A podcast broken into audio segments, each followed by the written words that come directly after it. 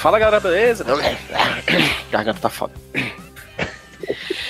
Fala galera, beleza? Deixa que eu faço. Fala, aquele. vocês, Alfredo. Safado, fala na hora, macho.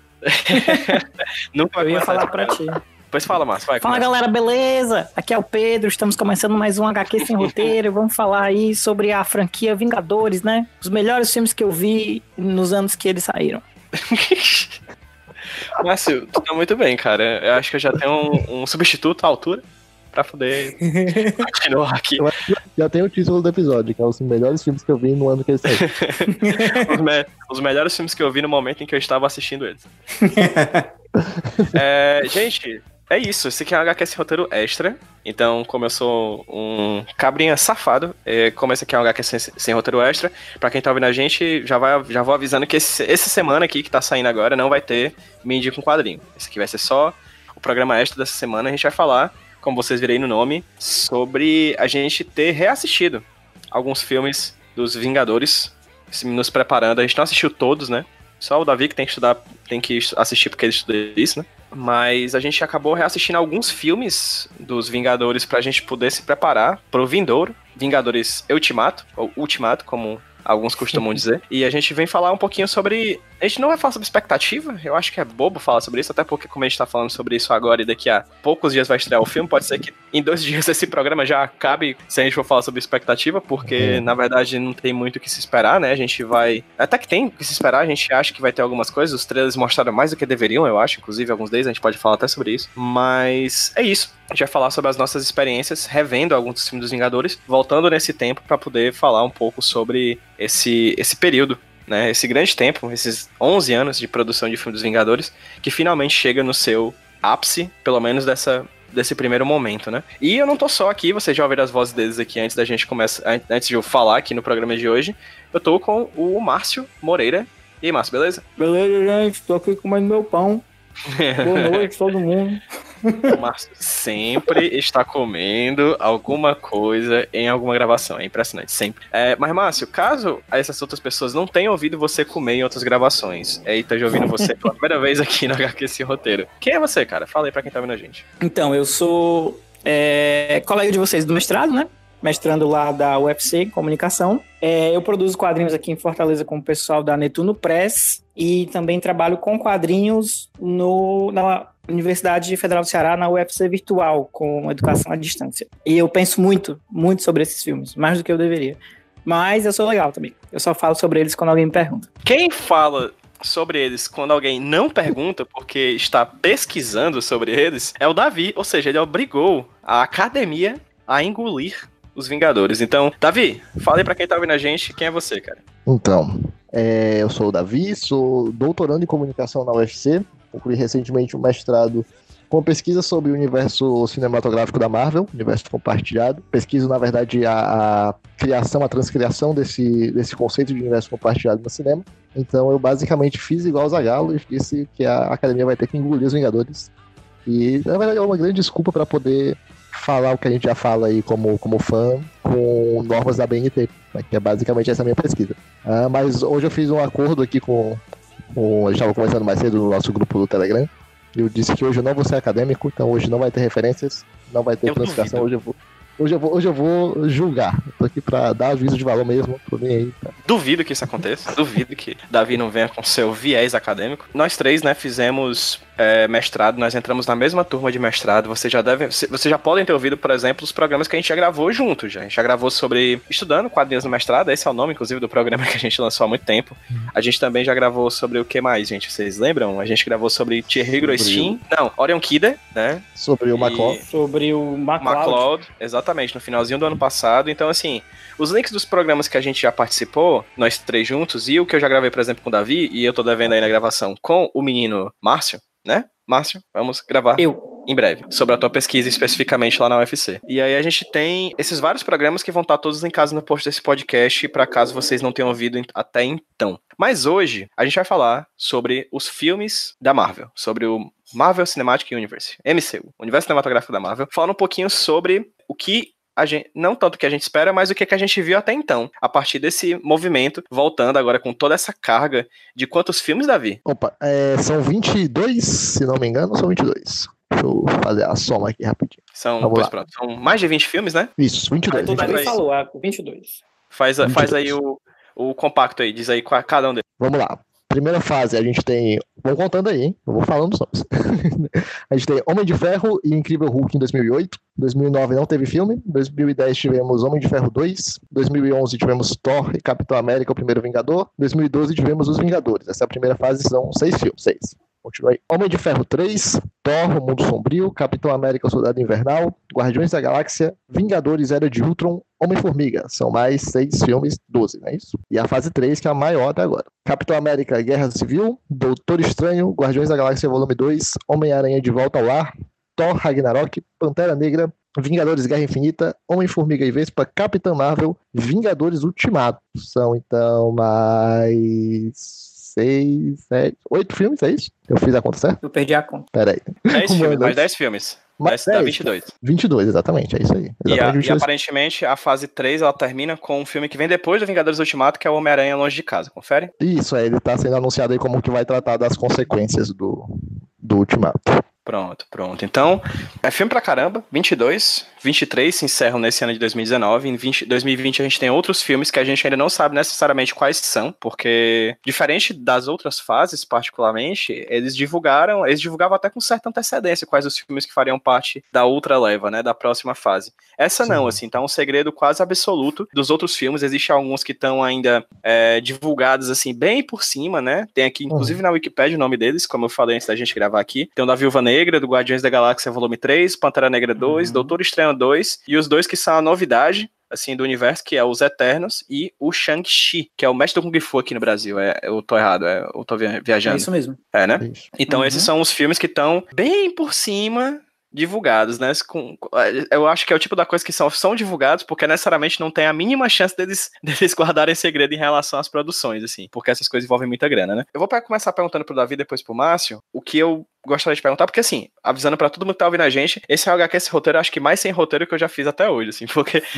a gente só disse. Eu tava assistindo os filmes, o Davi e o Márcio também tava assistindo alguns separadamente. A gente disse, "Ei, bora gravar sobre? Aí eles, bora. Aí foi isso. Foi toda a preparação que a gente teve pra gravar esse programa.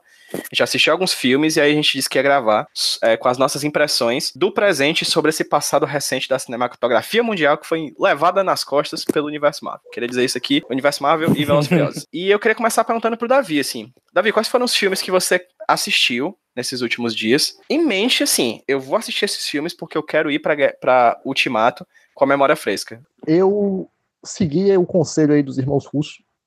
Eles pediram para assistir pelo menos o Guerra Civil e o Guerra Infinita, mas aí eu coloquei mais alguns na, na lista que eram, né, fechar aí o, o, o grupo dos filmes evento, né, que são os filmes que são baseados no, no crossover dos heróis. Eu não revi o primeiro Vingadores porque esse é um filme que eu vi várias vezes e recentemente para para dissertação, para pesquisa, então como eu já tenho fichamento sobre ele, eu achei que não, não precisava rever. Então eu passei direto pro Vingadores Era de Ultron, que era um que faz, fazia tempo já que eu não, não assistia. Foi legal também rever ele com, né, com o universo já, já expandido e tal, para ver como é que ele se encaixa na, na narrativa maior. E depois seguir pro, pro Guerra Civil e pro Guerra Infinita, né? Fechei aí os crossovers antes do, do Ultimato. Também conhecido como Vingadores 2, Vingadores 2,5 e Isso, Vingadores isso. 3, né? e você, Márcio, quais foi o que você viu? Pronto, é, eu tinha revisto recentemente o primeiro Vingadores e o segundo, né? Porque eles entraram na Netflix, aí tal, dei aquela assistida. É, mas aí, como vai sair o terceiro dos Irmãos Russo com a dupla de roteiristas do Capitão América, aí eu decidi rever justamente o Guerra Civil e o Guerra Infinita, ah, o filme de guerra da Marvel. No caso, os roteiristas são o mesmo, é? Da, da Guerra Infinita? Peraí, Capitão América, Soldado Invernal, Guerra Civil, Guerra Infinita e Ultimato são os mesmos times de roteiristas? E esses e o primeiro Vingador também. O primeiro Vingador do Capitão América. Uhum. Caramba, impressionante, né? Eles Impressionante. estão juntos desde o começo do, da franquia. né? Mas o- os irmãos russos também fizeram o primeiro Capitão América ou não? Não, não, eles entraram já no Soldado Invernal. O primeiro Capitão América foi dirigido pelo Joe Johnson. Johnston. E que dá pra sentir o impacto, né, Nicole? Dos, dos irmãos russos chegando ali, invadindo o universo Marvel. Certo. Eu assisti o primeiro Vingadores de 2012, né? É, o, o, primeiro crossover de todos esses personagens, desses, seis, desses cinco filmes que antecederam a primeira fase da Marvel. Eu fiquei muito, muito chocado, assim, porque a gente pode falar um pouco mais sobre isso, mas eu fiquei muito chocado como ainda assim era muito diferente do que a gente tem hoje, assim. É outra pegada. Eu não sei se é hum. se foi o trabalho do Joss Welton, né, do Joss Whedon, né, o roteirista, diretor do filme e tal, mas eu senti muita diferença, cara, do universo de hoje para o universo de até então. Até publiquei no meu Facebook é, a, a, o pôster e a nota falando que era um tempo de muita ingenuidade, um tempo onde os nossos problemas eram menores, a, a, a o futuro era brilhante, né? Eu achava muito isso. Aí eu assisti a ele, Vingadores, assisti o Soldado Invernal, o fato de ser um puta filme é só um detalhe, mas eu acho o Soldado Invernal e depois assisti o Vingadores 2. E eu ia assistir Guerra Civil hoje, mas estou aqui expondo em rede nacional que eu pulei pro Guerra Infinita porque meu sogro não tinha assistido. E aí ele disse: "Bora assistir, bora". Aí ele tal qual Loki na metade do filme me engana dizendo que vai dormir porque tá com sono. E aí eu tive que assistir Guerra Infinita e não Guerra Civil que eu tava planejando assistir. Então diga aqui que meu sogro incorporou Tom Hiddleston e fez isso, essa safadeza comigo. Mas de toda forma, é, assisti Guerra Infinita há poucas horas antes da gente estar aqui gravando e novamente falei o que eu falo toda vez que assisto esse filme. Quando termina o filme sobe os créditos, eu digo: Ô, oh, filme bom da porra. Ô, filme Peraí, tu assistiu o filme todo? O filme acabou? Tu acredita? Meu Deus. O Titanic é dos super-heróis? Isso é uma propaganda enganosa.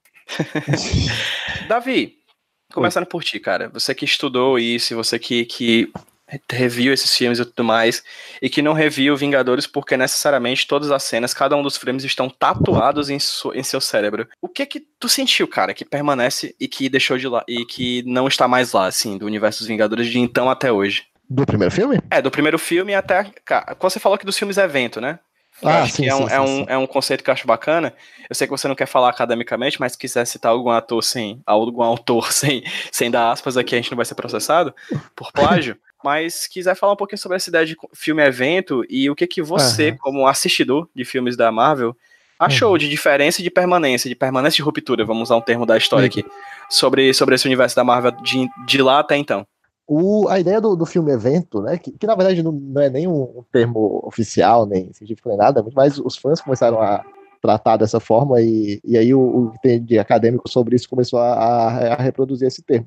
Mas é essa ideia de um filme que ele por si só, ele, claro, ele se sustenta por si só, ele tem uma narrativa própria, mas ele é, ele é devedor direto de, de outros, sabe? Ele, ele é ali um, uma reunião, realmente, uma grande festa em que o, os filmes anteriores, as histórias anteriores, elas se cruzam. É como a, as mega sagas do, dos quadrinhos, né? Que a Marvel faz, fazia essa. Ainda faz, né?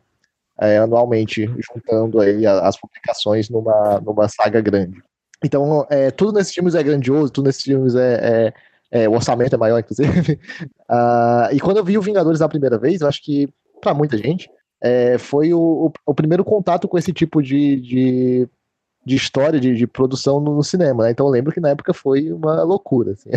A galera achou dizer que era o, o, sonho nerd realizado.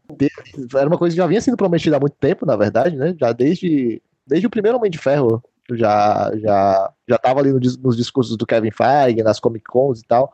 Essa promessa de, de reunir os Vingadores, é só aparecendo nos pós-créditos, né? O Nick Fury, a tal da iniciativa, da iniciativa Vingadores sendo construída no, no, nos filmes solo. Uh, então, é, esse filme de 2012, ele, ele para mim, ele tinha aquela, aquele objetivo principal de fazer a entrega, né? Entregar o que, o que os outros prometeram, o que foi a expectativa que foi sendo alimentada no, de 2008 até 2012, quando ele estreou. Então, acho que ele é um filme que ele é muito, hoje, né? Olhando em relação ao, universo compartilhado como um todo, ele é um filme que ele parece ser muito mais simples do que, do que os outros, porque ele tem um objetivo pri, pri, principal de encerrar ali a, aquela fase, né? Ainda não se tinha uma, uma expectativa tão grande do, do, que viria depois, não tinha tantas partes do universo ali desenvolvidas, tudo estava muito conectado ali para poder formar o, o sexteto de, de Vingadores. Então esse filme ele meio que fecha a, a, primeira, a primeira fase, e aí depois é que a gente começa a ter essas expansões, né? Que essa é muito provavelmente a, a principal diferença que a gente já vai ver no Vingadores 2, no Guerra Civil e, e no Guerra Infinita, né? Os outros filmes eles têm uma preocupação maior de conectar outras franquias que depois, claro, que o, o projeto da Marvel Studios deu certo, né? E aí é uma, uma é, interferência extra de essa questão de que o sucesso dos filmes, o sucesso da franquia, a própria compra da Disney fez com que as coisas, o projeto se alavancasse, ganhasse impulso, e, e novas franquias fossem sendo feitas, né? Como Guardiões da Galáxia, como é, o Homem-Formiga e o, o Doutor Estranho, etc., que vão é, se conectando ali nos no Vingadores, que fica sendo como a, a, a espinha dorsal ali do, do universo compartilhado. Então esse primeiro filme, ele, na época me deu aquela efusão assim de, nossa, chegamos aqui a um, a um, ponto, né? Tudo aquilo que foi construído até agora tem um ponto, só que aí depois disso ficou aquela ideia, o que vem depois, o que vem depois, o que vem depois. E, e ele mesmo já, já sugeriu o que viria depois, né? Com a pós-créditos deles, que tem lá o, a primeira aparição do Thanos, e aí criou-se essa expectativa de seis anos até a entrega dele no, no Guerra Infinita. Então acho que esse filme de 2012 é, ele tem esse caráter de ser muito mais divertido, assim, né? O Pedro falou que ele era mais mais otimista, mais feliz. Mas eu acho que é porque é isso, né? Ele parecia muito mais uma brincadeira, assim, ó. Vamos juntar a galera aqui, juntar os heróis, vamos ver no que é que dá. E a partir de então, os outros eles têm uma, uma seriedade maior, um peso maior, porque você já tem toda aquela questão mais cósmica de joias do infinito, de, de histórias é, mais longe assim da, da, da, Terra mesmo, longe do, do, do, projeto da Shield, que era aquele foco inicial. É aquela ideia mesmo de um universo que se expande, né, a partir de então. E tu, Márcio? É, eu vou, na verdade, eu vou, eu vou discordar um pouquinho do Davi.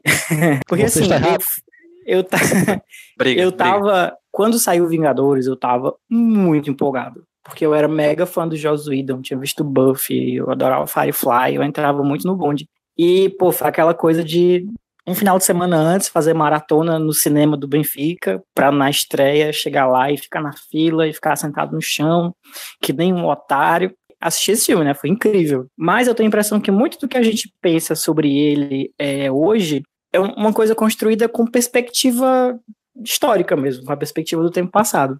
Porque, claro, ele foi uma prova de conceito, né? Ele foi a prova de que a Marvel precisava apresentar de que eles conseguiam fazer esse modelo de universo compartilhado. Mas eu lembro que na época, esse processo ele ainda era muito difuso, assim, ele era muito espalhado. É, quando tu fala, por exemplo, que os Vingadores deveram para muitos filmes anteriores, eu já tenho a impressão de que ele estabeleceu muitas coisas nele mesmo que não dependiam tanto dos anteriores. Tipo, o Homem de Ferro, ele tinha uma construção, né? Ele tinha aquela ligação com a SHIELD, com Nick Fury, com a é, Viúva Negra no segundo filme e tal. Mas os filmes do Thor e do Capitão América, eles eram muito mais contidos e eles eram, pelo que eu lembro na época, muito pontuais. A gente não tinha ainda essa consciência, mesmo quando saíram o Thor e o Capitão América, não tinha essa consciência toda de que ia cair nos Vingadores. Eu lembro quando eu assisti o Thor, eu não vi ele no cinema, porque na real eu não gostava do personagem. e quando eu vi o filme eu achei meio bobo. Não tinha ainda essa sensação que a gente tem hoje de uma completude, de um caminho para alguma coisa maior né? É, eu acho que isso foi bater mesmo quando terminou o Capitão América e passou a cena, de, acho que era pós-créditos, era no fim do filme, dele acordando no presente descongelado, né? Ali foi que a gente teve essa sensação de que a coisa estava se encaminhando para um crescendo. É, e quando o Joss Whedon pegou o roteiro e, e do filme do Vingadores para escrever, ele acabou estabelecendo muita coisa que ia um pouquinho além de cada filme individual. Então, por exemplo, o tom do primeiro Thor, até a personalidade dele foi mudando ao longo dos filmes, mas o ponto de virada para mim foi o Vingadores, foi quando ele foi colocado num contexto completo de comédia pela primeira vez. É, o Capitão América, por exemplo, ele a representação dele no Vingadores, ela é bem diferente da representação no filme solo tipo, algumas falas, algumas atitudes, aquela coisa dele falar, olhar pro Loki e dizer, é, ah, eu só conheço um deus e ele não se veste assim, aquela coisa bem menino do sul, bobinho, assim, que ele não tem no, nos próprios filmes do Capitão América, né, que são, na verdade, os filmes mais cínicos de toda a franquia. É, de todo o MCU. Então, para mim, a gente vê muito essa coisa da construção, essa coisa do ápice. Para mim, na prática, não aconteceu uma execução tão detalhada quanto o que a gente imagina hoje é, com essa perspectiva histórica. Então, por que para mim o primeiro Vingadores ele é muito mais leve que os outros? Além de questões de conteúdo de atmosfera, ele não é tão eficiente porque ele não precisava ser tão eficiente. O Elon tinha aqueles personagens que eram cinco personagens, cinco Vingadores, né? Eram cinco? Um, dois, seis. três, quatro. Eram seis. seis. Desses seis, um não tinha personalidade, que é o Gabriel Arqueiro. E, e um deles, a personalidade é o é Robert Downey Jr. Então ele pegou aqueles personagens e ele fez um filme entre eles, né? Que, que para mim não, não deveu muito a nada que veio antes, assim. A construção do Homem de Ferro estava lá porque a personalidade do Robert Downey Jr. é muito forte. Tanto é que as melhores falas são dele, inclusive aquela definição que depois todo mundo usou por muito tempo, do bilionário, gênio, playboy, não sei o quê. Ele não precisava ser eficiente no nível dos filmes seguintes, que tinham que lidar com vários personagens diferentes e com um plot um pouco mais complicado que realmente tinha ligação é, com filmes anteriores, né? Então o que ele traz ali é o Loki, que é um elemento do filme do Thor, que pode ser visto independente também de ter visto o filme do Thor ou não. O que ele traz é o cetro, que ainda não era, se eu não me engano, uma joia do infinito, não, não era, não tinha aquele status assim de MacGuffin uhum. é, supremo do universo. Então, para mim, o primeiro Vingadores, ele foi uma prova de conceito, mas ele foi uma obra é, é, que ainda não estava completamente nessa lógica da continuidade. Claro que ele vinha depois dos primeiros filmes, ele trazia elementos desses filmes, mas a gente não tinha uma ligação de interdependência, como a que aconteceu depois, ou mesmo de uma construção de relações interpessoais. Os dois filmes do Josué, isso é uma coisa que ele faz no quadrinho também. Se você for ler o, o sei lá, fase dele dos X-Men, quando ele vai fazer a caracterização dos personagens, ele faz a caracterização dele.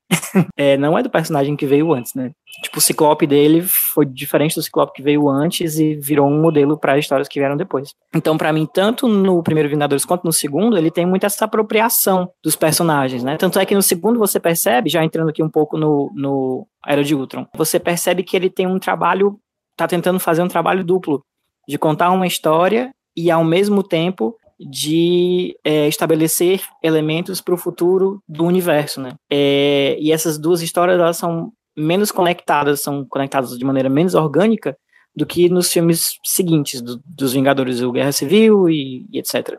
Então, tem isso para mim, entendeu? Para mim, o primeiro Vingadores foi um grande evento, foi aquela coisa que nunca tinha sido feita antes, mas é como o Davi falou, foi a primeira vez, né? Eles estavam descobrindo como é que eles faziam as coisas ainda. Dos Vingadores do Edom para os próximos, a diferença, assim, em termos de eficiência, em termos de, de até de ofício, de habilidade mesmo, na construção do filme, na construção de cena, de personagem, é outro jogo. Para mim, o Vingadores virou outra coisa, a franquia Vingadores. Para mim, a gente saiu de uma fase em que você tinha revistas, né, para falar em termos de quadrinho, revista solo e uma revista crossover, para realmente entrar numa fase em que cada cada filme, cada coisa, pelo menos os personagens principais, né, era um capítulo de uma mesma história. Inclusive, eu acho que, usando inclusive a palavra que o, o Davi usou agora há pouco, eu acho que Vingadores é a cartada final de uma aposta.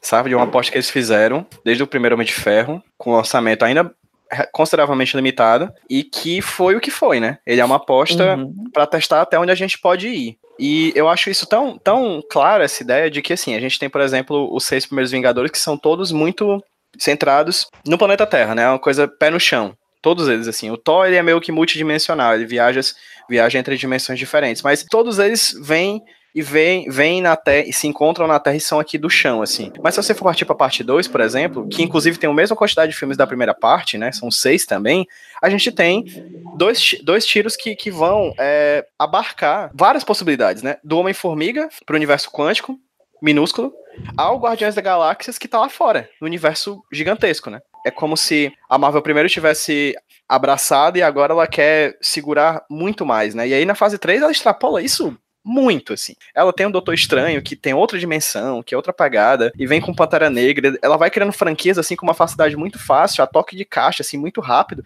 a, e absurdamente bem é, planejado, isso que eu acho impressionante.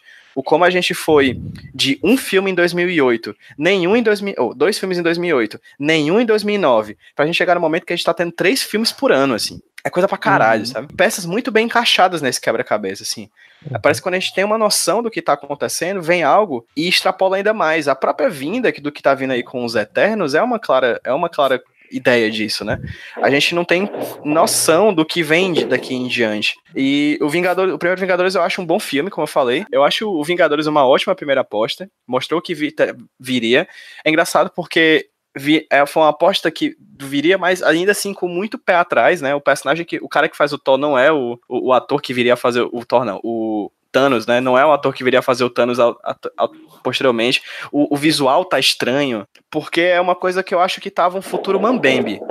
Né, um futuro, uhum. um futuro que iria acontecer caso desse certo, mostrou que deu certo, e a partir daí a Disney, bora. E a partir disso foi que realmente eles sentaram e planejaram um universo, como o Márcio muito bem falou. É, eu não falei nada daquilo para desmerecer o filme, é... não, tá, gente? Foi, foi realmente para termos claro. comparativos de como a gente vê hoje em dia um processo, mas de como, para mim, o Vingadores foi meio que a origem desse processo.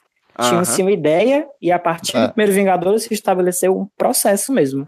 Que aí foi que surgiu o modo Marvel de que só eles conseguem fazer, né? Pelo menos até agora. Ao ponto, ao ponto de mudar, como você mesmo falou, a persona de alguns personagens, como o Thor, né? Que, que, que veio para aquele universo como uma versão mágica de um de um quase uma pegada meio shakespeariana, né? O Kenneth Branagh, né? Que é o diretor do filme do Thor, ele é muito disso, né? Ele é muito, da, é muito esteta dessa, dessa vibe meio drama, assim, né? E aí ele vai uhum. realmente mudando com o, o tempo até que ele chega na mão do Taika, né? No Taika Waititi no Thor Ragnarok no terceiro filme, que é outra coisa, né? É o Toque Vale. É o Thor, o Thor da é família brasileira. Quando mais estava falando, estava lembrando, e também a nossa conversa da gravação sobre transmídia, nós citamos essa palavra, é, como faz diferença a maneira como a gente é, acessa esses filmes, né? Porque eu tava lembrando da época em que eu assistia os filmes da primeira fase, antes mesmo dos Vingadores, eu era aquele, aquele fanboy chato que consome absolutamente qualquer coisa que sai sobre os filmes da, da internet. O vídeo do Omelete era bem triste na minha vida época. Eu tinha, pra mim, essa consciência de que ia rolar o crossover era tão clara, tipo, desde o Homem de Ferro, que, tipo, eu ia assistir, fui assistir Thor, o, o primeiro Capitão América, o, até o Hulk, esperando conexões, sabe? Por, por conta do bendito discurso do Kevin Feige lá né? Que ele fala, não, vai ter Vingadores, não sei o quê, nós temos uma lista de personagens aí e tal. Então aquele, aquela expectativa já ficou acesa em, em mim é, durante os anos mesmo que antecederam o, o Vingadores, sabe? Diferente de quem tava indo ver só no cinema, por exemplo, que realmente não tinha como sacar que aquele Thor lá do, do, de 2011 tá, estaria de alguma forma conectado com o Ferro 2, narrativa da SHIELD ali secundária, é, fazendo menções com easter eggs e tal, mas novamente são coisas que era uma coisa muito restrita do que o. Nossa, você tá acadêmico, droga, vai ser o Jenkins, tá?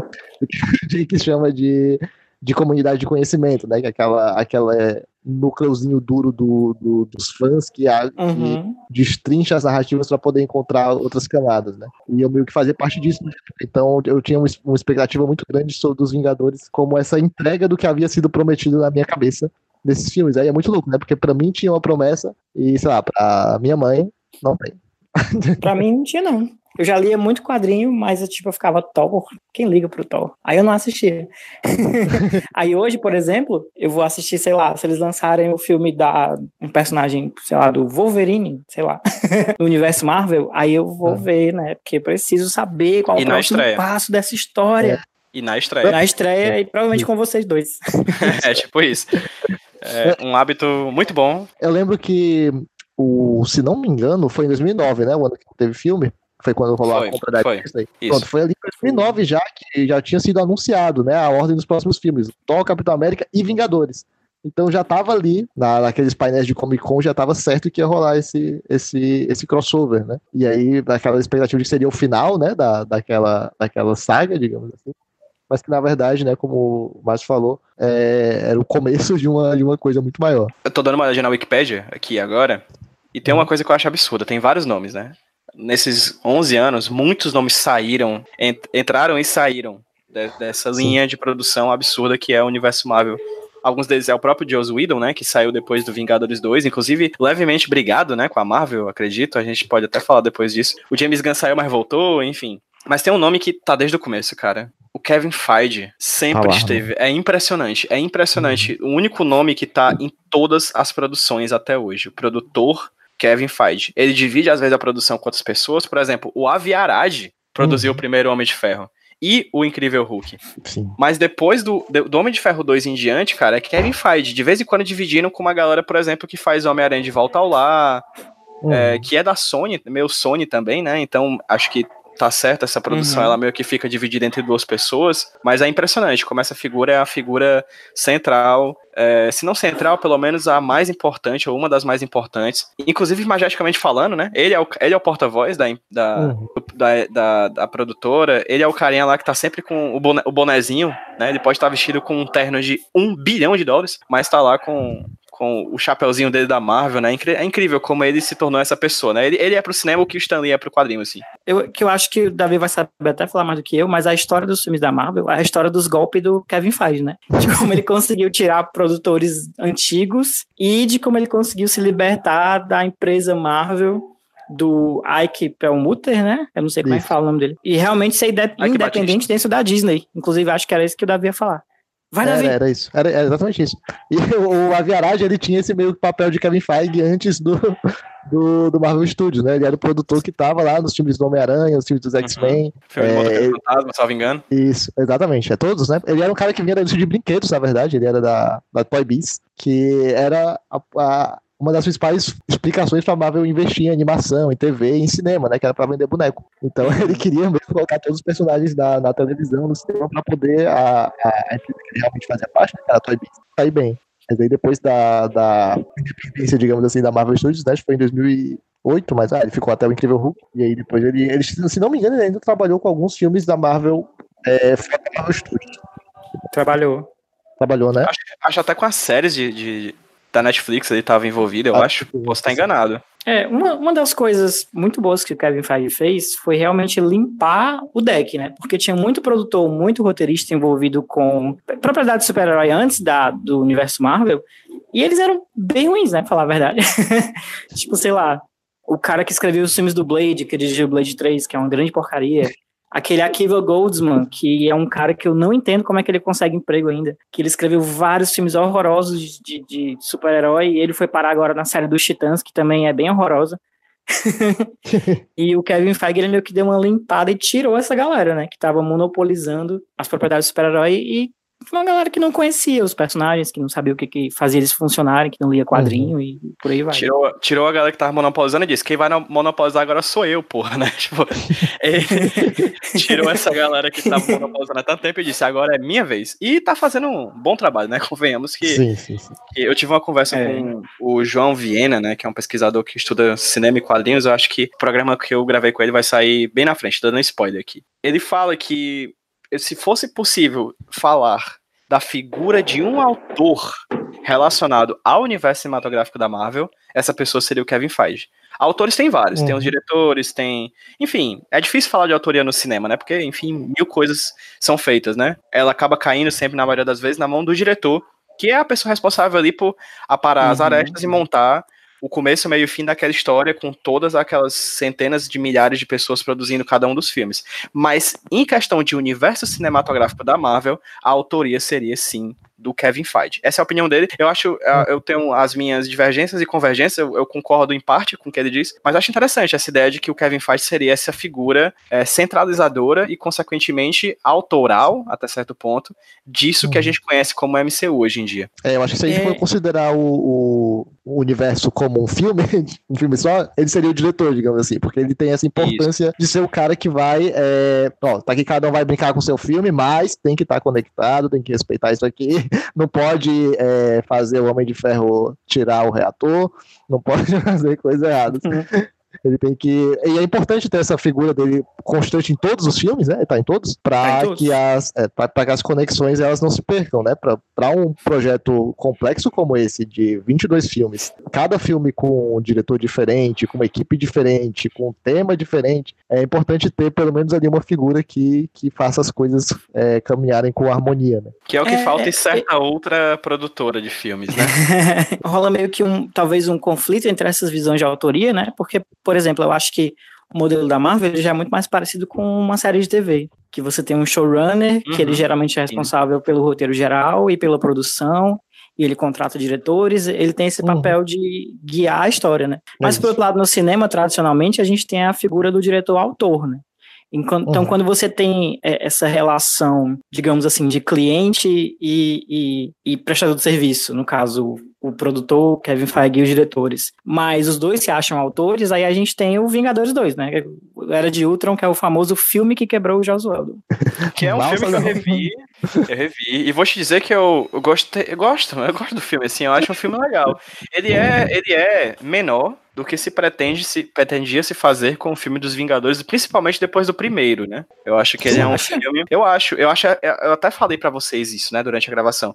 Eu acho o o 2 melhor dirigido, inclusive, do que o primeiro. Tem cenas no primeiro sim. que eu revindo, revendo agora, principalmente aquela cena inicial do Loki chegando nos porões da, da Shield, né? É muito mal editado, cara. É, é sério. É, jovem.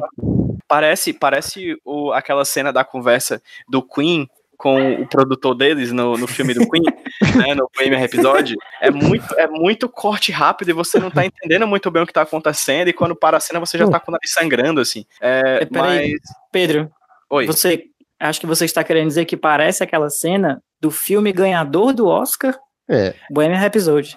É, é perfeitamente, É, perfeitamente. Eu gostaria, eu gostaria Melhor de... edição. Melhor, é, a- o filme que ganhou melhor edição do Oscar em 2019, Bohemian Episódio. A gente tem que fazer esse preâmbulo, né? Parabéns, Márcio. Obrigado. Eu, eu, eu, deveria, eu deveria ter esquecido, eu quase esqueci dessa, importante efeméride. É, de toda forma, eu acho o filme, inclusive, mais bem dirigido. Eu acho que o problema do Vingadores Era de Ultron é o roteiro, né? Eu acho o segundo ato muito fraco, como a gente estava discutindo ontem, inclusive, mas ainda assim eu acho o filme bastante divertido. Ele é mais amplo e mais pretencioso na construção dos personagens, né? A gente tem vários personagens novos ali, personagens que estão até hoje no universo. A Wanda, o próprio Visão, né? É dali que eles brotam, né? E acho impressionante como ele consegue fazer isso. Eu acho o Josueldo muito bom pra fazer coisa de grupo, eu acho legal. Até, até ter vindo os irmãos Russo e ter suplantado isso, né? Porque os caras aí são matos. É impressionante como eles conseguem fazer o que o Josueldo faz com a seriedade, né? Eu acho bizarro isso, né? Porque o Josueldo a gente tem um aventuresco ainda. Eu assisti aquela cena inicial de abertura do Vingadores Era de Ultron, que é o plano sequência que faz uma convergência com o plano sequência do filme anterior, né? Do Vingadores de 2012, que é aquela cena em que o, Hulk tá batendo em um, aí joga um cara que vai pra não sei onde, agora vem um arqueiro uma flecha, aí pega não sei quem, aí vai pro Homem de Ferro, não sei o que, aquela coisa absurda em Nova York. No Era de Ultron, já, a- o filme já começa assim, né? O filme já começa com essa cena de, em plano sequência, deles invadindo lá o castelo do Barão, Strucker, pra pegar de volta o cetro do Loki. É interessante como ainda há, há esse tom de aventuresco. Que depois com os, os russos, sei lá, vira outra coisa. Parece realmente filme de guerra, tá ligado? Uhum. É, eu lembro do na transição do primeiro Vingadores pro segundo, Josuedon, Josuildon, Josuilson, ele Josuelton. falava que que ele ia, é, que ele queria fazer um filme menor dos Vingadores, né? Aí eu acho que dá pra perceber um pouco essa intenção dele, mas eu acho o Era de Ultron maior. Você vai pra mais países, você tem cenas Justo, de luta justo. maiores, você tem quando você compara, né, que o primeiro Vingadores era só naquela ruazinha de Nova York lá. E nesse agora na luta do da Hulkbuster com o Hulk, você acaba, sei lá, com uma cidade toda. Uhum. Eu acho que tinha ainda aquela mentalidade de crescer, de tipo, ah, o primeiro foi isso, o segundo é duas vezes isso. Eles vão pra duas vezes mais lugares, a história é duas vezes mais complicada. Tem duas vezes mais robozinho no final do que tem de, tipo, vou jogar essa cidade inteira na Terra. É, sim. E os, os Chitauri completamente genéricos, né? Como vilões e tal, no primeiro filme. Não que os do E Ultron não os robôs do Ultron, pois é. É, mas enfim. Inclusive, eles derrotam do mesmo jeito, né? Inclusive, você mata Isso. o principal para todo mundo cair. Mas eu fiquei com uma dúvida. A gente estava falando sobre a coisa da construção dos filmes, né? Do primeiro Vingadores. Esse segundo, eu lembro que nos filmes dessa fase a gente já tem a presença das joias do infinito em várias formas diferentes, né? Elas são Sim, o éter no, no filme do Thor 2, elas são o, aquela paradinha lá que eu esqueci o nome no Guardiões da Galáxia. Davi, a gente já sabia que elas eram Orbe. joias do infinito? Ah, não. Ah, sim, na verdade, no, no Thor, no Thor Mundo Sombrio, aquele filme que ninguém assistiu, aquele filme Que filme? esquecidíssimo. que filme é esse, né? Esse filme existe? Existe. É a primeira vez que tem essa menção às joias do infinito. Não lembro. Hum, E é no, e é no Ultron. É no Ultron que o Thor dá o nome a elas na frente de todo mundo. Isso, exatamente. É, É, eu ele, lembro.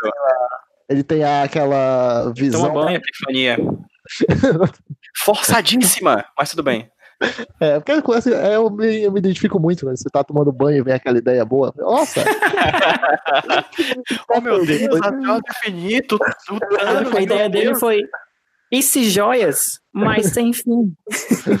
Exatamente. É, começou ali, na verdade, é, as primeiras menções, no, se não me engano, no mundo sombrio é que tem essa. essa é, fica mais claro que são seis singularidades, não sei o quê, tem aquela parte mais, mais mística da coisa. E aí eles vão fazer uma, uma continuidade retroativa para poder transformar o, o, o cetro do Loki em uma joia lá no, no Era de Ultron, né? A joia da Uhum. mente, né? Eu, eu lembro muito de sair do Era de Ultron e descobrir que eram seis joias e tal. É meio que Eu não lembrava disso no Thor 2, na verdade.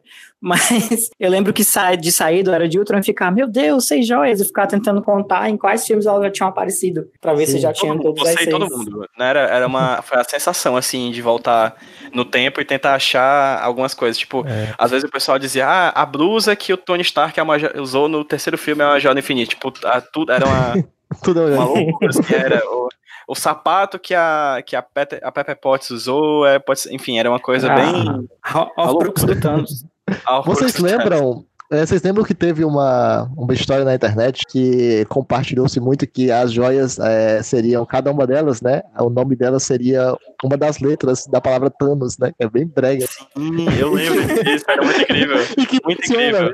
Né? Até a, a, a, a joia da, da alma funciona. A joia da alma acaba com tudo. Porque ela tinha que começar com a Aí quais era? E... Tipo, o Orb era o O, né? É. O Éter era. Mas o Éter era o quê? Ah, ah né? É a Éter, né? Verdade, é. que, que bonito. É muito brega, né? Pelo menos. Mas isso Soul Stone não dava, não? o que, que vocês acham disso dele, deles terem é, prometido Thanos no primeiro Vingadores, aí ter feito um Vingadores todo sem o Thanos para deixar para a última fase. Pronto, eu posso, eu posso falar, refazer o que eu disse anteriormente, Márcio, partindo do disso que tu falou.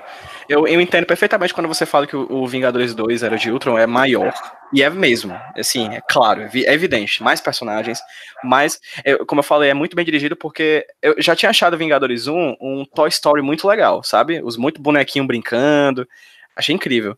Aqui tem mais boneco ainda, tem muito mais coisa acontecendo e muito bem organizado. Muito bem organizado. É, o que eu acho que talvez tenha sido meu sentimento que me fez ter menos, menos amor pelo Era de Ultron é, não é. Eu não vou nem usar o termo que muita gente usa, que é encheção de linguiça, porque eu não acho que ele enche linguiça, ele ultrapassa, ele impulsiona muito alguma coisa do universo, só que ele impulsiona muito menos do que o primeiro, na minha, na minha visão, assim. É, eu sinto, uhum. eu sinto no, na, no universo da Marvel e é uma coisa que a gente pode, inclusive, abordar mais para frente, que eu acho que é o grande tchan da Marvel, eu acho incrível.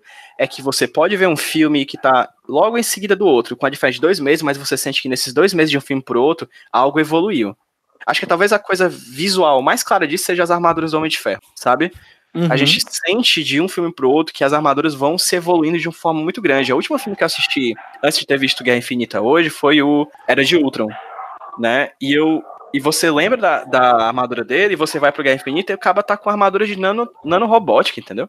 Uhum. Você sente e, e, você compara isso com o, o, Homem de Ferro de 2008, cara, sabe? É, o quanto as coisas evoluíram. No, no, no, primeiro Vingadores, ele não tinha aquela, aquela, aquela tecnologia de chamar a armadura. Ele tinha que entrar na é. armadura. Ele ia até uhum. ela. Né? A gente consegue sentir com o passar do tempo essa evolução. E eu, eu uhum. acho que o que os Vingadores Era de Ultron fazem é uma evolução muito contida diante de tudo que tinha sido mostrado até então, entende? Sim. É, o, o Era de Ultron, gosto muito dele, inclusive. e gosto muito do segundo ato, que é a fazenda do, do arqueiro. Sim! a fazenda do arqueiro. É legal, é legal. Eu gosto também, eu gosto.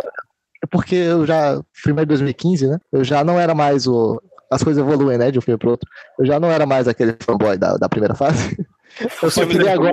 e você também. Você também, tá ouvindo? Você também evolui. É, eu já não queria os, os bonequinhos brigando, porque eu já tinha visto. Eu queria ver eles, tipo, em casa, juntos, conversando sobre a vida. Eu, na verdade, a minha expectativa, ela se transferiu da cena de luta pra cena em que eles comem arma no final do, do primeiro Vingadores. Então, eu falei, caramba. Eu nunca tinha visto essa cena, tu acredita? Assim, no filme. Eu só vi agora quando eu revi. Eu tinha visto no YouTube, mas eu nunca tinha visto no filme. Pois eu acho que aquilo é sensacional, tipo, eles sentados de boa conversando sobre a vida. Eu acho que isso é o que mais me, me conecta com o super-herói hoje, inclusive. Mas enfim, o, o Era de Ultron, eu acho que ele tem essa, essa imagem assim de ser uma, uma decepção para entre aspas algumas pessoas por conta do, da aparição do Thanos mesmo no, no na, na pós-créditos do primeiro Vingadores, porque até então o que as cenas pós-créditos dos filmes da Marvel faziam eram sugerir o que viria no filme seguinte. Uhum. Era uma coisa mais, mais imediata, né? Imediatista, né? E aí, quando foi anunciado que o segundo filme de Vingadores seria Era o Jules, as pessoas ficaram, como assim? E o Thanos? ah, além disso, também tem a, a, questão de que os filmes da segunda fase, né? O, o exceto o Guardiões da Galáxia, obviamente. Mas o Homem de Ferro 3, o, o Thor, o Mundo Sombrio e o Capitão América do Invernal, eles de alguma forma, é, e aí, com exceção enfim, é essa maravilhosa é, eles meio que dialogam muito mais com consequências do primeiro Vingadores do que com uhum. é, construções de uma coisa nova pro, pro segundo. Então, o segundo meio que realmente parece que as coisas não evoluíram tanto assim do, do primeiro pro, pro segundo. Que o, o, esses filmes só meio que, meio que mostram o que aconteceu com cada herói depois da Batalha de Nova York, né? Isso aí tá muito claro no Homem de Ferro 3, ele tem aqueles traumas lá, o, o Thor ele vai pra uma aventura que é totalmente desconexa do, assim, né, tem joia do e tal, mas é desconexa da, da, da função dele enquanto Vingador e tal, já o, o, Soldado Invernal é que vai trazer algumas coisas mais importantes pro universo, talvez até mais do que o Era de Ultron, né, a questão da queda da SHIELD, a questão da... Tem uma menção até ao, ao Doutor Estranho, né, nesse filme que, enfim, tem, é, tem que passar desapercebida, né? É, depois você tá comigo. Naquela parte Quando, lá que é. um dos vilões lá revela a lista de pessoas que estavam sendo monitoradas, né? cita o. Não, não é o Doutor Estranho, né? Cita ainda o Doutor Steven. Exatamente. Ah. Uma pessoa. Ah, já não era eu de lembro, você... Eu lembro que no cinema eu meio que surtei nessa hora, desculpa, só queria dizer isso. É? Naquele, nesse momento que ele fala Steven Strange, eu disse, ó, oh, meu Deus. Eu Gente, nem... eu vi esse filme 30 vezes, eu não lembro disso. Ou será que eu vi e eu esqueci que eu vi? É possível. Todas as opções. O Era de Ultron, ele faz uma coisa mais direta, é introduzir não só os, os aprimorados, né, que são uhum. mas também o Wakanda, né, você tem a primeira aparição ali do Garra Sônica, a ideia, o país Wakanda é citado pela primeira vez e é. tal. Uhum. Então, as bases ali pro, pro futuro Pantera Negra estavam ali, embora alguns fãs bem chatos já encontrem algumas referências a ela lá no Homem de Ferro 2. Tem uma cena lá no finalzinho do filme, quando o Fury vai entregar pro Tony Stark lá o relatório dele de teste para participar da iniciativa Vingadores, aparecem várias é, telas da Shield, e aí tem cenas do Thor, tem cenas do Hulk, tem cenas. Tem um mapa lá marcado com alguns pontos importantes do, do que está acontecendo no mundo e tem um ponto sobre a África. E aí as pessoas começaram a especular que já seria alguma coisa de Wakanda lá. Mas enfim, diretamente forçado. mesmo. Forçado demais. Mas por que, é forçado? Porque o nosso amigo João Favor fala isso. Na, se não me engano, numa das entrevistas dos extras do filme DVD, ele fala: olha, tudo que tá ali é importante para o futuro da Marvel. e Era de Ultron faz isso diretamente, né? Ele mostra lá o, o, o, Não sei qual é o nome do Garra Sônica antes de ser Garra Sônica. Qual é o nome dele? Klaus. Klaus é... alguma coisa. Gollum. Gollum. King Kong. Não, Caesar. Não, pera. Aquele cara, eu acho que ele não existe, na verdade. Eu acho que a mãe dele, todo dia, ela coloca uma captura de movimento pra ser uma coisa diferente. eu acho que os personagens da ficção se encontram na ficção e disseram, vamos criar um ser humano pra poder ser nosso avatar lá fora? É isso, é ele. Pois é, mostra como ele perde o braço, né, pra poder virar Guerra Sônica no, no futuro e tal. Uhum. Então, ele tem essas, essas conexões ali que vão sendo colocadas, mas o filme mesmo em si, ele é mais contido, né? Ele é uma, na verdade, vamos corrigir uma grande cagada do, do Homem de Ferro. e aí a galera vai lá e se reúne, embora tenha também a introdução do da Wanda, né? Tem a do Mercúrio também, coitado, que é a única morte até então definitiva da, do, do CM. E é a morte que você não fica triste, né? Porque o ator tava lá claramente só pra pegar o cheque. Só, exatamente. e você fica feliz porque o Gavião ficou vivo, porque você queria que o Gavião ficasse vivo. Você não queria que ele Exatamente. Aí, o filme vai ter uma é. série dele.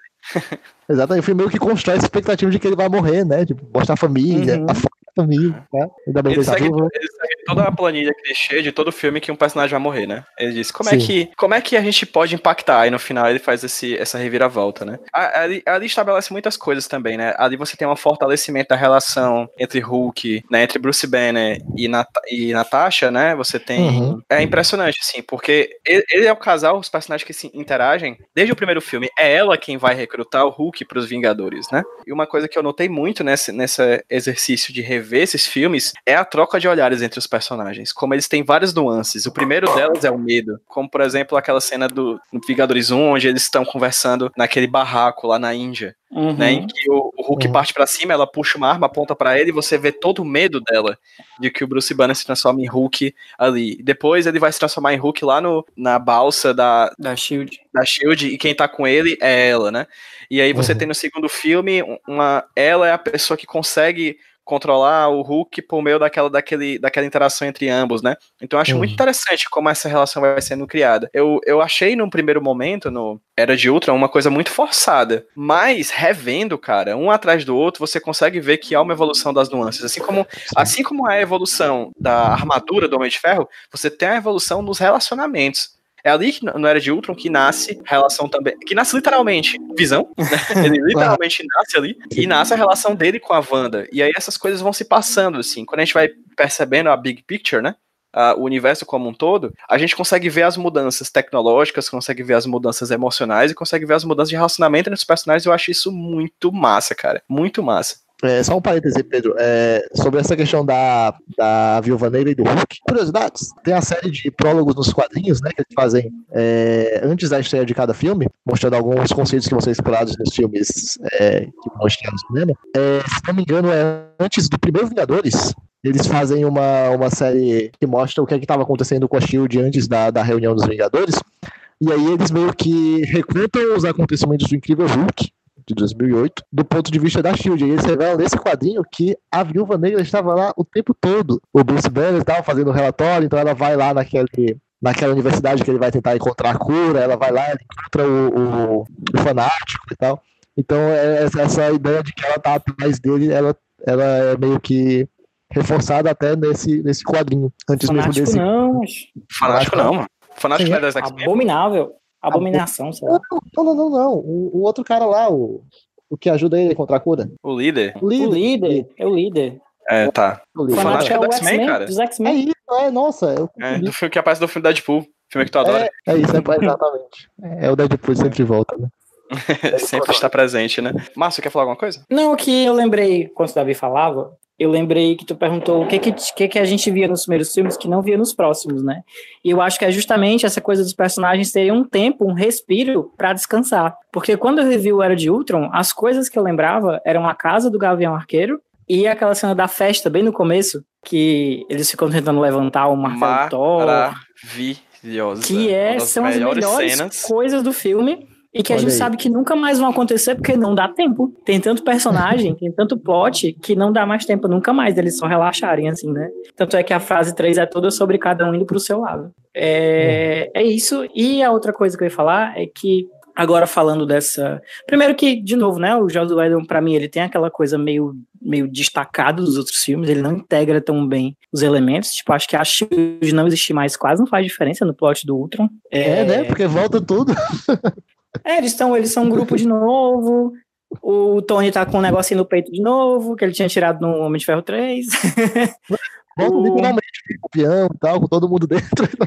Exatamente. Maria Hill. É, e- eu não acho que seja um filme ruim também, mas esse é um dos filmes da Marvel que eu sinto o tempo dele passando. Eu fui reassistir e, meu Deus, é muito grande. e você sente que é muito grande. Acho que especialmente por causa do final. Talvez por essa época já tenha começado aquela história do, da fadiga do terceiro ato, né? Que a Marvel sempre tem um terceiro ato gigante, uma luta enorme. E aí os filmes da fase 3 vão começar a comentar um pouco sobre isso. Inclusive o próprio Guerra Civil e o Doutor Estranho, né? Eu acho interessante a coisa dessa transição do Josueldon para os russos, que eu tenho a impressão de que ele estava tentando criar visualmente um tipo de linguagem do quadrinho no cinema, né? Essa história dele usar os, a cena sem corte, as poses, é, As reproduzir splash painéis pages, e né? Exatamente. Dele fazer as coisas um pouco mais até coloridas, né? tipo a roupa do Capitão América no primeiro Vingadores, que é o, o Edredom América, que chama. É, e ele tinha um pouco essa, essa ideia de desenvolver essa linguagem. E eu acho que quando passou, da- saiu das mãos dele para outras, isso foi completamente perdido, né? Porque o que aconteceu? O, o Capitão América 2, que eu acho que a gente tem que falar também, porque a pedra de toque da fase 3 e do Vingadores novo, ele meio que desistiu de ser um filme de super-herói e ele foi pegar a referência em outro canto, né? Filme de conspiração, década de 70, filme de Espionagem. espionagem, Três Dias de Condor, essas coisas. Que foi justamente uma, um empréstimo do quadrinho, da fase do Brubaker, que tinha, sei lá, o plano do Caveira Vermelha era controlar o mercado financeiro. e ele, em vez de ir contra o Steve Rogers aber- abertamente, ele contratava assassinos e, e era tudo muito escondido e o Steve não sabia em quem confiar, que eu acho particularmente que é uma coisa muito, muito atual, né? Você pegar um cara que é cheio de ideologias é, é, utópicas, assim, de bondade, de união, de fazer o bem, e colocar ele dentro de uma instituição feito o, o Exército dos Estados Unidos, que é, no mínimo, complicada, né? que é, no mínimo, pragmática. Uhum. É, e meio que nessa transição, eu acho que se perdeu um pouco disso também, de você tentar criar um momento, apesar de ainda ter aqui e ali, né? Tipo aquela cena famosa do Guerra Civil, que você vê o Capitão América e o Homem de Ferro, tipo, as energias no meio deles, assim, e tal. Puxa, ainda tem essa coisa de reproduzir painéis. Apesar disso, eu acho que rolou, assim, uma Dark Knightização a partir daí, assim, das coisas serem um pouco mais sérias, um pouco mais cinzas, é, um pouco mais, entre aspas, muitas aspas, realistas, né? E é uma parada que o Josué não deixou para nós, assim, essa tentativa, para mim ele ainda é meio que um elo entre os filmes, é, é, os primeiros filmes de super-herói, sei lá, o filme do Hulk do Ang Lee, que fazia as transições de cena como se fossem transições entre painéis de quadrinho, né? Uhum. Entre, entre essa estética é, é quadrinística, entre aspas, e uma coisa mais séria, mais, mais cinematográfica mesmo, baseada em outras coisas. O que não quer dizer que é uma coisa necessariamente ruim, é só uma parada que eu, eu pensei enquanto vocês falavam. Até porque Soldado Invernal, para mim, ele vai inaugurar a melhor coisa da fase atual da Marvel, que é a Jason Bourneização do Capitão América, que foda pra caralho. e todas essas é, ações são frenéticas e você sente todas as porradas que todo mundo leva, e é a coisa mais linda do mundo. Eu é. quero só falar sobre o, o dublê do, do Chris Evans, que é um rapaz que deve sair muito tonto porque ele roda muito. Ele, tudo ele roda. tudo ele roda, tudo ele é jogado pra longe. Né? Caramba, Aquele coitado. escudo não absorve porra nenhuma, aquela escudo. Ele, toda, toda, porrada ele sai voando. É, e não é. sabe usar a escada, né? Todo prédio que ele vê, ele quer pular pela janela. é, tem duas coisas que eu queria falar disso que o, que o Márcio apontou. Uma delas é essa, essa Dark Knightização. Eu acho que, que o sintoma, que não sei se foi pré, é, pretendido desde o começo isso. Mas um sintoma que, que eu vejo desse, dessa tentativa de desvínculo das páginas de quadrinhos e é, auto contingência no próprio universo cinematográfico, tipo, tentar se afastar mais disso é a própria abertura da Marvel no começo dos filmes, né? Uhum. Que já não é mais aquela abertura da Marvel Studios em que você tem as cenazinhas com aquela musiquinha que vai aparecendo as páginas de quadrinho de cada personagem lá. Agora já tem, acho que é desde a Marvel 10 anos, é, Davi, que aquela abertura rola ou é anterior? Não, é anterior. Ela é, é. Acho que fase, início da fase 3 ela já tá lá. Pois pronto, essa, essa, nessa fase a gente já tem a abertura citando os próprios filmes da Marvel. Ela começa com as páginas de quadrinho, aí elas começam a inserir cenas dos filmes e os, os textos com aquela fonte de roteiro. Roteiro, de é. é. tipo. É, é uma ilustração do processo de adaptação, né? É, é, bem legal. Até que chega no, no, no da Capitã Marvel e faz aquela abertura belíssima, né? Que você já começa o filme emocionado. Que eu não vou falar qual é, caso alguém não tenha assistido. Mas é, eu acho que é a, a própria mudança no status quo da, da empresa, ela se vê Verdade. como sintoma nessas aberturas, entende? Eu acho que uhum. se o Josué Elton queria colocar quadrinhos dos Vingadores a partir da terceira fase da Marvel, que aí entre os irmãos russos como realmente os dois diretores mais potentes dessa, dessa fase, é ali que ele se propõe como agora é filme, brother. E filme vai ser assim. E acho que aí eles começam a fazer essa referência a esse próprio universo, na abertura, e aí meio que um sintoma, entende? Acho que uhum. pode servir como uma análise. É, em relação a essa questão da, da mudança de tom, eu acho que uma das chaves para a gente tentar entender isso, essa figura central dos diretores do Joss Whedon, na, até uhum. o, o Era de Ultron, e os irmãos Russo a partir do, do, do, Soldado Invernal como os que os caras que assumem vários filmes, né? Dentro do, do universo compartilhado os principais, né? Assumem os filmes dos Vingadores. Uh, porque se você for desconsiderar eles dois, meio que cada diretor tem uma, uma, uma visão, claro, todo, ainda controlado pelo Kevin Feige, mas uma visão um pouco diferente estética e de tom dos filmes, né? Então, eu acho que essa questão mais séria e, e, e, e é, da, da dos filmes acontece principalmente nos filmes do Joss Whedon. Do, do, perdão, dos filmes do, dos irmãos Russo. O Joss Whedon tinha aquela ideia uhum. mais de comédia, de grupo, que é totalmente diferente dos filmes do James Gunn, que vieram depois, mas que tem eu acho que é muito mais do diretor mesmo do que é, essa coisa do diretor e dos roteiristas é total verdade, né? Mas eu acho também é o sintoma de uma coisa maior de primeiro duas coisas. Primeiro que é uma homogeneização dos personagens da Marvel, assim, no sentido não deles ficarem iguais, mas de você conseguir no mesmo universo ter habitantes que usam magia e que usam tecnologia e que usam poderes é, é, próprios e que são deuses nórdicos. Então, Perfeito. Teve essa coisa do visual ficar e ficando muito semelhante, né? É, é por isso, Márcio, desculpa, é por isso só que eu falo do primeiro Vingadores como Toy Story, sabe? É. Mais ou menos a mesma vibe, porque são bonecos muito diferentes entre si. Mas uhum. realmente você tá certíssimo. Com, com o trabalho dos russos e com acho que a, a, capta, a captação do, da, do Zeitgeist do, do, Kevin Feige, ele realmente propõe essa homogeneização, assim. É, eu acho que quando você tira um pouco a saturação das coisas, isso é uma opinião pessoal, tá? Mas quando você tira um pouco a saturação das coisas, quando você bota, por exemplo, é que o poder mágico ele não brilha rosa, ele é tipo um, um, um sei lá, um, um bombril que você bota fogo. É. é. Quando você faz isso, tem um pouco um tal do efeito Inception, se liga? Que podem acontecer coisas muito impossíveis, mas é tudo tão realista uhum. e tão detalhado, tão específico que você engole, né? Tanto é que no primeiro Vingadores, no primeiro Vingadores não, no, na primeira parte agora do último Vingadores, o Guerra Infinita, eu pelo menos não senti assim um, um choque como eu achei que eu fosse sentir.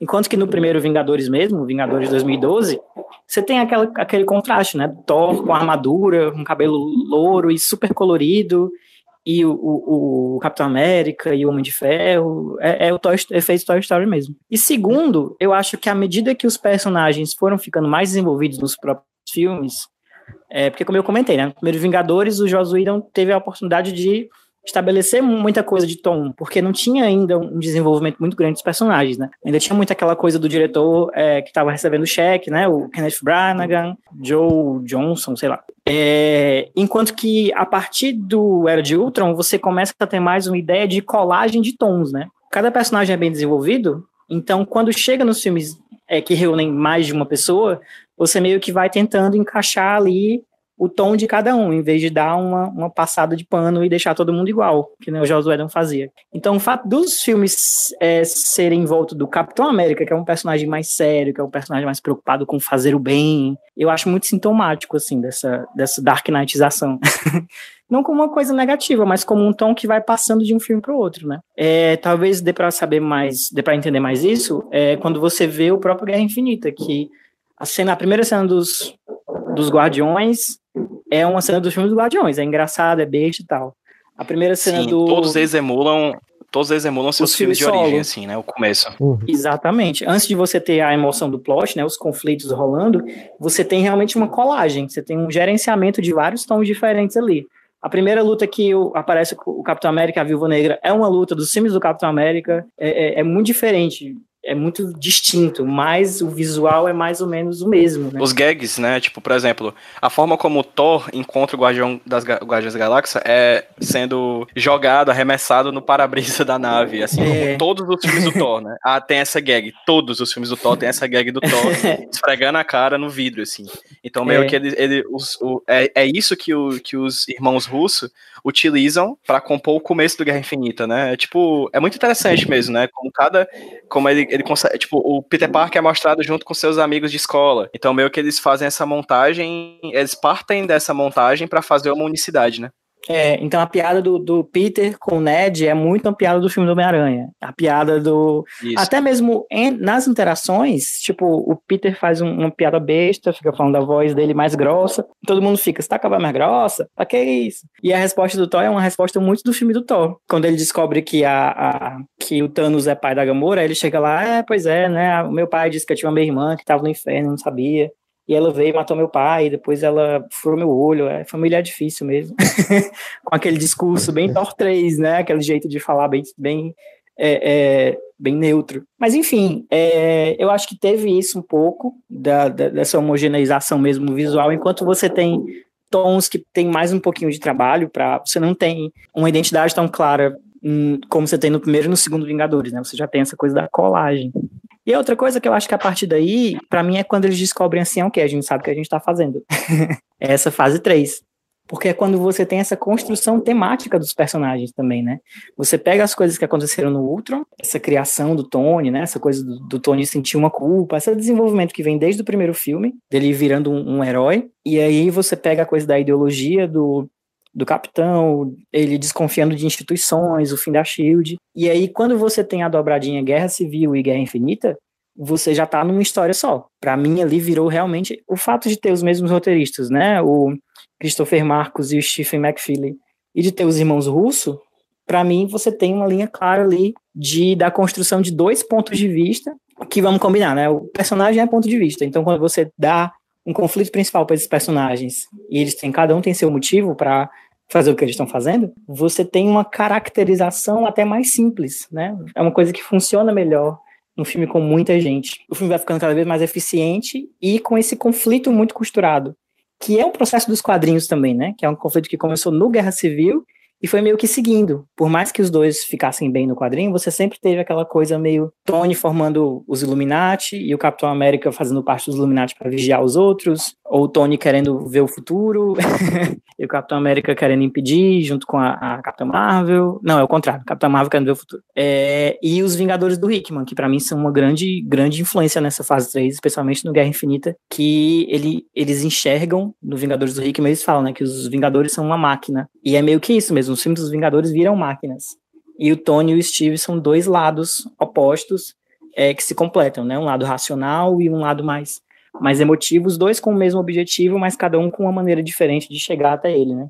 O mais institucional e o mais individualista. Enfim, para mim, é, revendo agora, ficou muito claro, assim, como eles realmente já estavam Enquanto no primeiro eles iam construindo, iam botando uma coisinha aqui e outra ali, nessa terceira fase, para mim, eles já estavam realmente construindo. Assim, vamos, já sabemos quem são essas pessoas, já sabemos onde é que a gente quer que elas estejam para a parte final da história, e agora vamos chegar até lá. Para mim, tem uma cara mesmo de um terceiro ato bem, bem planejadinho, assim, não sei o que vocês acham. Sobre essa parte visual, é, eu lembro, eu, na verdade eu assisti ontem, eu revi ontem o, o, Era de Ultron, e aí me chamou muita atenção essa parte visual do, do filme, né, eu até reclamei, que eu achei, nossa, que filme escuro, porque se for comparar com o, o, o, primeiro Vingadores, que é aquela coisa super saturada, é uma diferença muito drástica, né? Você pegar o uniforme do, do Capitão América que não é mais aquele azul tão saturado, não é mais aquela fantasia estranha que ele usava tal.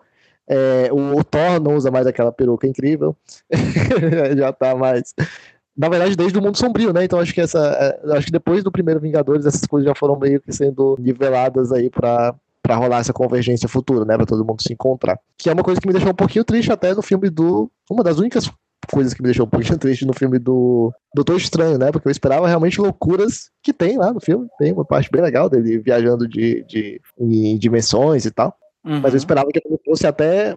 pudesse ir, ir até mais longe nisso. Mas entendo que é, em relação ao futuro do, do universo, né? Como esse filme tinha que se conectar com os outros depois, não fazia muito sentido também experimentar tanto, experimentar tanto no blockbuster, experimentar tanto no, no filme que que tinha aí o propósito de se conectar com outros no futuro. Mas tem mais filme pra vir, né? É, exatamente. Acho que o, o próximo Doutor Estranho, por exemplo, tem possibilidade de experimentar mais, de ser mais loucão aí. É, o primeiro é o Inception que deu certo. Acho que de todos é o meu mais é o meu visualmente favorito, cara. O Doutor Estranho, assim, acho que ele não faz, ele impulsiona algumas das questões relacionadas ao universo da Marvel, não tanto quanto outros filmes, mas acho que visualmente é o que eu acho mais mais lindo, assim, de verdade. É lindo demais. É, só aproveitando e falando desse negócio do Doutor Estranho, partindo dessa ideia de que é um personagem que impulsiona, mas não tanto, a trama, acho que é aqui que tá. Aqui que funciona, talvez, o, o, o meu argumento de por que, que eu vi os filmes do Capitão América, desde o Soldado Invernal, junto com os Vingadores, assim. Inclusive, uma coisa que o Márcio já falou, que são todos os filmes, é, aos filmes da, de transição, assim, do, do Idon pro, pros russos, né? É porque eu acho que, como o Capitão América, desde o seu primeiro filme, menos no primeiro filme, mas desde o primeiro filme, sempre é um personagem que tá mais ligado com a entidade que vai posteriormente influenciar a criação dos Vingadores, que é a SHIELD, eu acho que ele sempre foi o cara que, dos filmes solo, foi o que levou mais nas costas do universo sabe? Por mais que cada um impulsione do seu jeito, eu acho que os filmes do Capitão América eles influenciam muito. Tanto que tem um Guerra Civil, né? Que é o 2.5, né? Que é o, do, que é o Vingadores 2,5, uhum. assim. É, eu acho que, como a Shield é essa entidade fundamental para os Vingadores como a gente conhece, e é legal ver a Capitã Marvel, como a Capitã Marvel se encaixa nisso tudo, né? É muito legal ver essa peça sendo jogada lá na frente. É, eu acho que o filme do Capitão América é. Os filmes do, do Capitão América são filmes de personagens que mais influenciam logo em seguida dos Vingadores, assim. Eu acho que se a gente fosse colocar, não é, não é elencar. Nem, nem é necessário colocar, né? Mas se fosse, eu acho que são os filmes. Se eu fosse pro, pro, pensar numa maratona super rápida, não sei nem se dá pra chamar de rápida, porque cada filme é mais de duas horas, né? Mas se fosse para fazer uma super maratona, assim, de quatro, cinco filmes, seriam esses, esses cinco, sabe? O Vingador de 2002, Soldado Invernal, Era de Ultron, Guerra Civil e Guerra Infinita. Eu acho que esses cinco são os que melhor levam nas costas os conflitos principais do que a gente uhum. conhece como como o universo da Marvel de hoje. Depois vem todos os outros, não que eles sejam perfumaria, é, cosméticos. São filmes muito bons, assim, todos, assim. É, tem uns melhores, outros menos, mas são filmes muito interessantes, assim, para conhecer. Eu acho que para conhecer o universo como um todo tem que tudo, cara. Dá, pega aí, vai vendo um filme por dia, dá pra ver em um mês. Mas eu acho que, que se fosse para fazer uma coisa super concisa, esses cinco seriam meus principais, assim. É, eu acho que essa história do Capitão América, é, é, eu concordo com o que tu falou. Por ser um personagem que lida muito com questões de não só fazer o bem, mas como fazer esse bem, né? Com, com questões de poder é, institucional e, e, da organização social do universo Marvel, é, você acaba tendo essas mudanças de status quo muito intrínsecas intrínsecas às histórias, né? Eu acho que eu comentei com vocês aquela coisa de que no Capitão América, tipo, no Soldado Invernal, a coisa da queda da SHIELD tá dentro da história, é parte da história. No Guerra Civil, a coisa da separação dos Vingadores também é parte da história. Em uhum. contraste, por exemplo, com o Era de Ultron, em que você tem uma história sendo contada na Terra sobre o, o Ultron e, e, o Stark fazendo o, o próprio problema que eles têm que resolver, né? E tem uma história secundária que faz referência ao futuro do universo, né? O, o, você tem um pouco essa dualidade, é, esse esforço de juntar duas narrativas, enquanto que nos filmes do Capitão América, esse, essa mudança de status quo já está meio que dentro é, é, do, das histórias do personagem. E por algum motivo, inclusive, os filmes dele fazem valer, né? Eu acho que é talvez uhum. por ter a mesma equipe. Porque, por exemplo, o Homem de Ferro 3, ele tinha acabado com o, o, os trajes, ele ia se aposentar, ele tirou o reator, e aí, retcon. Não, mudei de ideia. Fiz mais. Não, eu só queria complementar que você puxou a abordagem muito interessante do personagem com essa questão simbólica, subjetiva desse personagem que veio bem, mas eu vou para além um pouquinho da questão estruturada da narrativa. E se a gente for pegar os iniciais do, do os Pokémons iniciais do universo Marvel, né? O Hulk, o Homem de Ferro, o Capitão América e, e o Thor, né? Dos quatro, convenhamos que o, o Capitão América é um cara que tomou bomba, né? Basicamente, a gente tem um deus um bilionário com uma armadura potentíssima, dono de um grande império de armas, e um cara que, quando fica verde, destrói tudo. E o Capitão América, ele é um personagem que, em questão de poderes, né, ele é um grande líder, isso é um poder que é absurdo para ele, mas em questão de poder de fogo, vamos dizer assim, ele é um personagem que ele é menor, e por isso, os filmes dele são os que melhores lidam com as questões relacionadas a, não sei nem se existe essa palavra, coadjuvância, vamos dizer assim, coadjuvantes, que o completam muito bem. E digo isso desde o tempo dos Vingadores, né? ou mesmo, desde o primeiro filme dele com o Buck e aquela, aquele grupo deles. No Vingadores aí tem Viúva Negra e o Gavião Arqueiro ali apoiando ele também. E no filme Soldado Invernal você tem o Falcão e a Viúva Negra. Então assim, ele é um personagem que lida muito bem com os coadjuvantes. Ele é um personagem. Obrigado aí pela, pela, pelo, pelo apoio da torcida do Fortaleza, diante da minha afirmação. E, e aí você tem o, cores do Fortaleza. É, o capitão tem as cores do Fortaleza, isso aqui é muito importante ser dito, né? Então, Caralho, eu acho. É, e tá lá, tá o tempo inteiro, isso é retcon que chama. E aí, no caso, eu acho o Capitão América um ótimo personagem por ele ter esse caráter agregador de personagens além deles. Porque o Thor é o Thor, o Homem de Ferro é o Homem de Ferro. Ele é o cara que tem a capacidade de trazer um falcão pro universo. Eu acho, eu acho que o Davi vai saber falar disso mais do que eu, porque ele conhece mais sobre super-heróis, mas o Capitão América ele tem duas coisas muito importantes, que é essa história dele ser o centro moral, né? Sei lá, o, o Homem de Ferro ele faz o bem, ele se sacrifica, mas ele sempre tem essa coisa meio impulsiva, né? Ele não pensa muito no outro o tempo todo. O Capitão América ele tá sempre pensando no outro. E a outra coisa também que ele tem é aquela barba maravilhosa, que é o grande superpoder do Steve Rogers, é crescer aquela barba. Que Sensacional, né? É, eu acho que o, o Capitão América ele, ele, se destaca, além de, claro, ter essa mãozinha aí de ter os filmes dirigidos pelos mesmos diretores do, do filme da equipe, porque isso influencia no, no, sentido de que, de acordo com os próprios russos, né? Eles começaram a contar uma história do Capitão América lá no Soldado Invernal e essa história está sendo continuada nos filmes Vingadores, né? Então eles têm Olha como. Que, que bonito, né? Os russos contando a história do Capitão América, né? Que bonito. Que cena mais linda. Muito bom. Os russos decidiram a eleição presidencial e contando a história do Capitão América. Aparentemente, quem ganhou, não é mesmo? Quem ganhou? Além disso tudo, é, dentro da, da, da narrativa, o, o, Capitão América ele tem aquela. Considerando os, o, como o Pedro falou, né, os Pokémons iniciais, o único que é um super-herói no sentido de ser um. daquele, daquele sentido clássico, né? De ser aquele homem comum que se transforma em um, em um super-herói. Então, quando tava revendo o, o o Guerra Civil, né? Tem a, aquelas cenas de, de luta dele e tal, que ele segura um helicóptero e tal, que é muito super-heróico, aquela, aquela coisa dele fazer um, um, um esforço que, mesmo sendo no próprio primeiro filme dele, né? Que ele corre lá no, no, no meio da rua para poder capturar lá o, o, invasor do laboratório, é, ele tem o tempo todo essa, essa mística em torno dele, de ser um homem, um, um humano, né, pelo menos aparentemente um humano normal, mas que ele tem capacidades que fazem dele uma pessoa diferente, né? Só que como ele tem essa origem humana e tal, ele tá sempre conectado com essa, com essa ideia de, de altruísmo, essa ideia de ajudar o outro e tal. Diferente do Tony Stark, que é só um cara muito rico, um empresário, ou seja, ele tá, tipo, nem aí pra nada. É, do Hulk, que não tem essa consciência do, do de uma missão e tal, do, do, que fazer. O, o, Thor, que vem de, de, de uma outra dimensão. É, a, a, Viúva Negra e o, e o Gavião Arqueiro, que, bem, trabalham, né? É o trabalho deles, se for falar pra pensar. Eles estão ali expediente. Né? Assalariados, né? e tu falou isso? Não, tu falou isso, eu lembrei no Guerra Civil, o modo como o capitão ele se dá bem com o Homem-Aranha, né? Porque eles lutam, mas eles têm sempre aquele joguinho assim, eles são bem parecidos nos filmes, né? O capitão tem essas cenas de não desistir, de estar tá lá levando porrada, de, de ter a, a coisa de superar os desafios com a vontade. E o Homem-Aranha tem isso desde o começo, né? No primeiro filme dele, justamente adapta aquela cena do Dítico com o Lee, que ele tenta fugir debaixo dos escombros e tal. E ambos nasceram nas vizinhanças, né? Do, basicamente do mesmo bairro, quase, né? Vila Isso. Velha e Conjunto São José. Exatamente. Sabiaguaba e, e Lagoa Redonda. Exato. Sensacional. Sim, pois é. Então, muito bom lembrar do, do Homem-Aranha também, porque é, é, um paralelo bem, bem claro entre os dois, né? Que são esses, essa ideia clássica do, do super-herói, né? Que é um, cara comum, que tem problemas comuns, que se transforma em, em, um, em, um, em um herói, né? Eu tava revendo o Guerra Civil ontem, tem aquela cena bem legal de, de apresentação do, do Peter Parker, né? Que ele adapta a ideia dos grandes poderes e grandes responsabilidades, falando pro, pro Tony Stark, né? Que quando você é uma pessoa que consegue fazer uma coisa que as outras pessoas não conseguem, né? Você tem superpoderes, e você escolhe não fazer, não usar esses poderes para ajudar as pessoas, você meio que se torna um culpado, né? Então eles meio que tem essa, essa questão moral de que como eu, eu vim de, de, desse povo, dessa, dessa sociedade, digamos assim, desse grupo social, dessa comunidade, é, a partir do momento em que eu, que eu tenho a possibilidade de fazer alguma coisa por eles, eu meio que tenho essa obrigação de fazer, né? Que é um, não é uma questão necessariamente humana, mas é uma questão muito mais voltada para a ideia do, do, do, ideal americano e tal, aquela coisa toda. Que é, enfim, né, que é a base do, do Capitão América e do, e do super-herói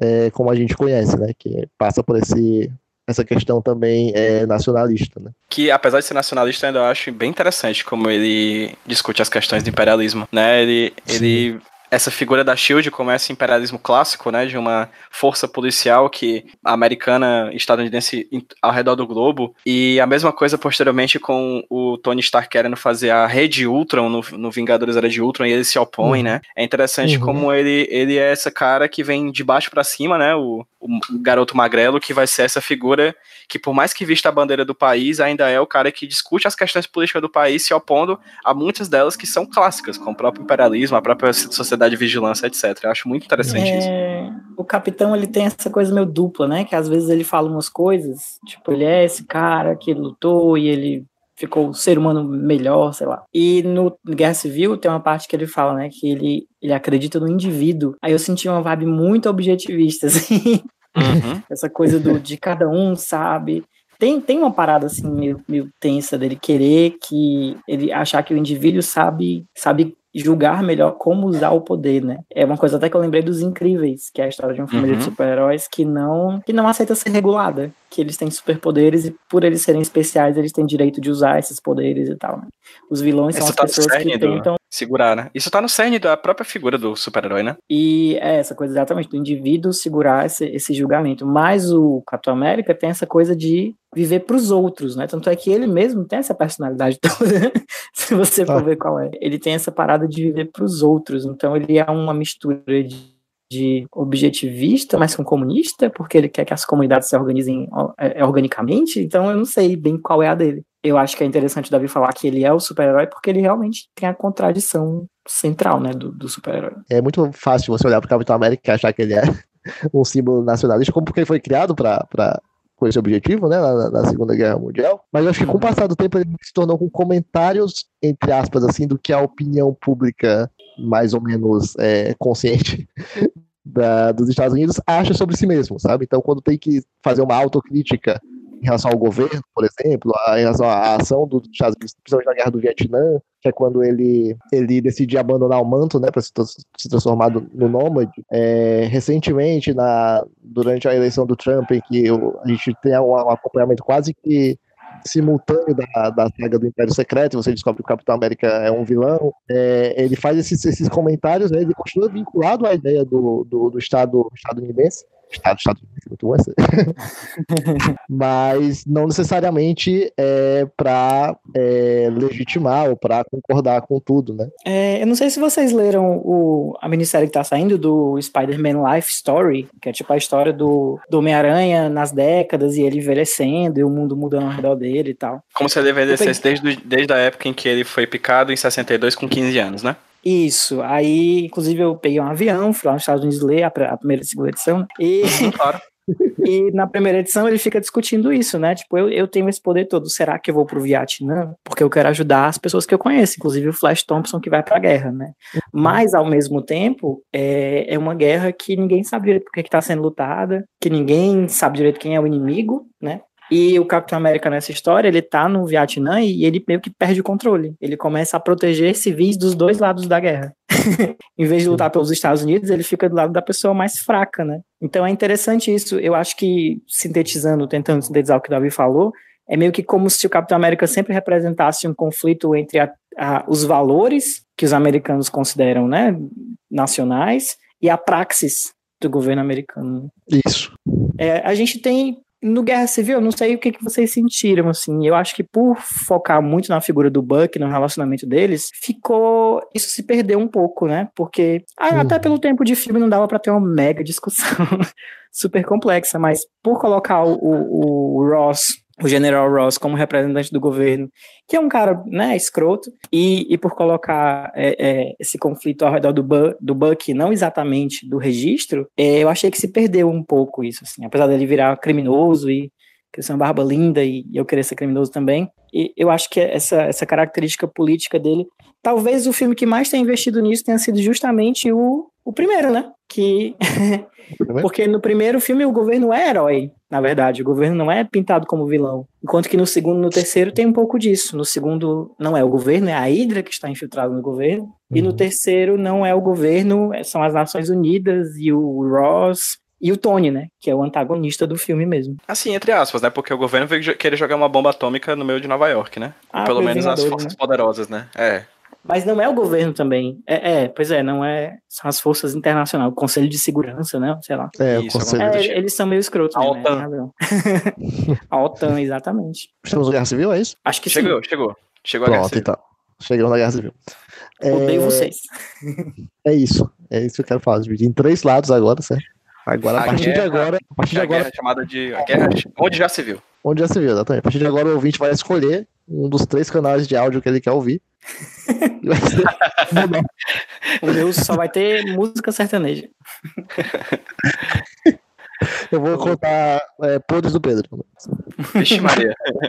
Acho tempo. Você não tem tempo de ver tantos pods, não, ouvinte. Fica, fica no meu, fica no meu, na minha faixa de áudio, ouvinte, que você vai ouvir agora a música Sacrifiquei a minha filha, que é a versão da grande família com não. Thanos. Vai tocar agora. Passei o dia com essa música na cabeça. É muito bom. Coloca como trilha do episódio, por favor. Não, vai tocar agora. Sacrifiquei a minha filha pra pegar a joia da alma com a manopla na mão. É bicuda no cu do capitão. E mata Charlie, mata Wanda, e mata Peter, vou matar toda a família quando meu dedo está lá. E mata pai, e mata mãe, não mata os filhos, eu vou fazer um genocídio pro universo equilibrar. E mata Drax, Buck, Fury precisou de outro filme feliz, mas tem que vingar.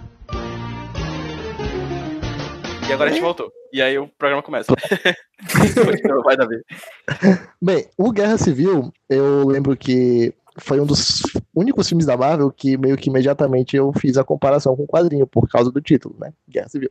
E eu lembro que na época eu gostei muito mais do filme, me julguem, porque eu acho que as coisas parecem mais, mais graves nele, sabe? Essa questão de envolver 117 países e tal, e aí depois eu fico super confuso durante o filme, porque os personagens viajam o tempo todo, eles estão o tempo todo indo de um país para outro.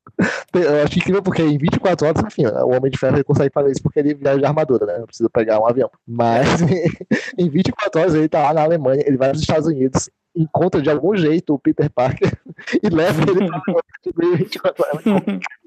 Sensacional. Mas eu gostei muito do, do, filme que trazia esse conflito de uma maneira é, que envolvia essa questão. Se não me engano, no, no quadrinho, é meio que surge a ideia do, do, do, do registro e tal, e os parece que decidem entre si, né? A gente não tem mais uhum. praticamente é, intervenção assim, né, do que está acontecendo no mundo fora.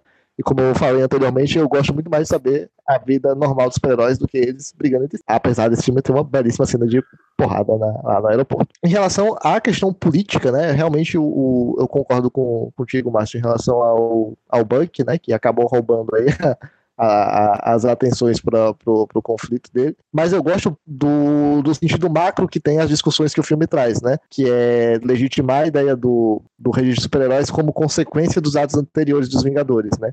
E aí tem aquela cena lá que o. o qual é o novo cargo do general? Não sei o que ele é agora. O ministro. Não, ele mudou, agora ele é do. alguma coisa lá do governo. Agora é na função de ministro Sérgio Moro. Super ministro. o super ministro. e mostra cenas lá do, da, da destruição de Sokovia, da, da batalha de Nova York e tal, e eles têm que lidar com as consequências dos atos deles.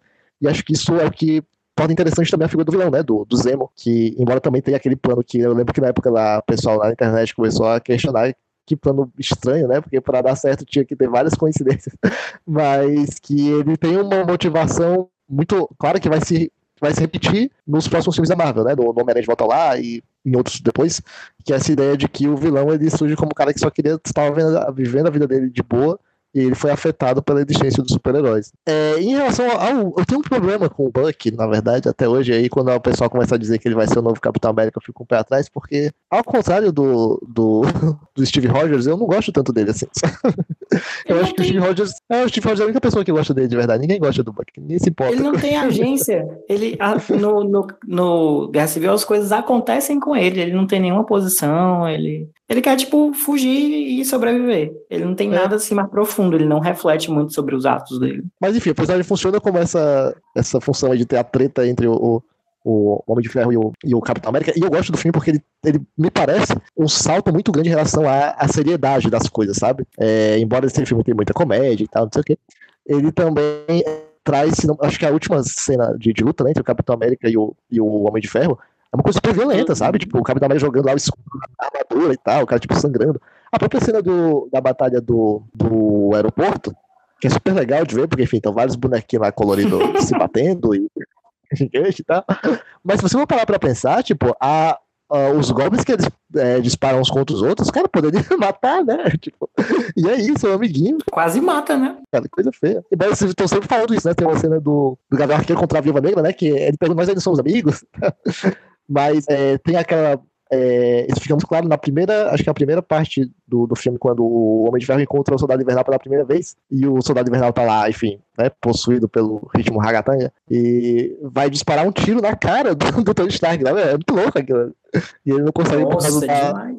É, ele não consegue porque a armadura lá, a mão da armadura impede. Mas é um filme que parece muito. É, é, as coisas são muito mais urgentes ali, né? Os, os heróis estão completamente loucos ali, se batendo, se matando. Tem uma quantidade de sangue que você não vê tanto assim em filmes de heróis. Próprio do, do Downey Jr. acaba completamente zoado o filme. Mas é isso, eu acho que o filme ele tem essa, essa pegada mais, mais pesada, assim. Né? É, eu acho que ele tem uma coisa que vai se desdobrar muito no Guerra Infinita, que é a coisa das escolhas, né? Ele é muito dramático, ele é muito operático. Todas as escolhas têm consequências muito sérias e são sempre escolhas muito terríveis, assim. Que, é, é sei lá, quem vai contra quem, quem vai bater em quem, quem vai fugir de quem. E, e tem uma frustração dos outros personagens, né? Eles sentem frustração quando os amigos deles vão para o outro lado, né? Apesar de não concordar com todos os argumentos do filme o tempo todo, realmente eu acho que isso funciona muito também. E duas questões, né? Primeiro, o meta-comentário, que esse filme saiu depois do Liga da Justiça, do Batman vs Superman, que tinha aquela discussão sobre, ah, mas e os civis? eu não sei o quanto que a Marvel já tinha planejado chegar até o ponto do Guerra Civil, mas é, virou, né, meio isso. Eles tomaram essa reclamação do filme do Batman vs Superman e transformaram no motor de todos os outros filmes deles, né? É, isso tá, é, na verdade, já no, no Era de Ultron, é, né? No Era de porque, Ultron, eles demoram é, minutos na, no ato final, só evacuando a galera. É, porque é, mas eu treta... mesmo como assunto principal, né? Como, como uhum. motor da narrativa. A treta da, da, da DC, ela começa lá no no Homem de Aço, né? Que é quando. 2013, no primeiro filme da, do universo é, lá. Ah, é no primeiro. É, e, aí, no, e aí faz sentido que no, no Era de Uso, né? Que é de 2015.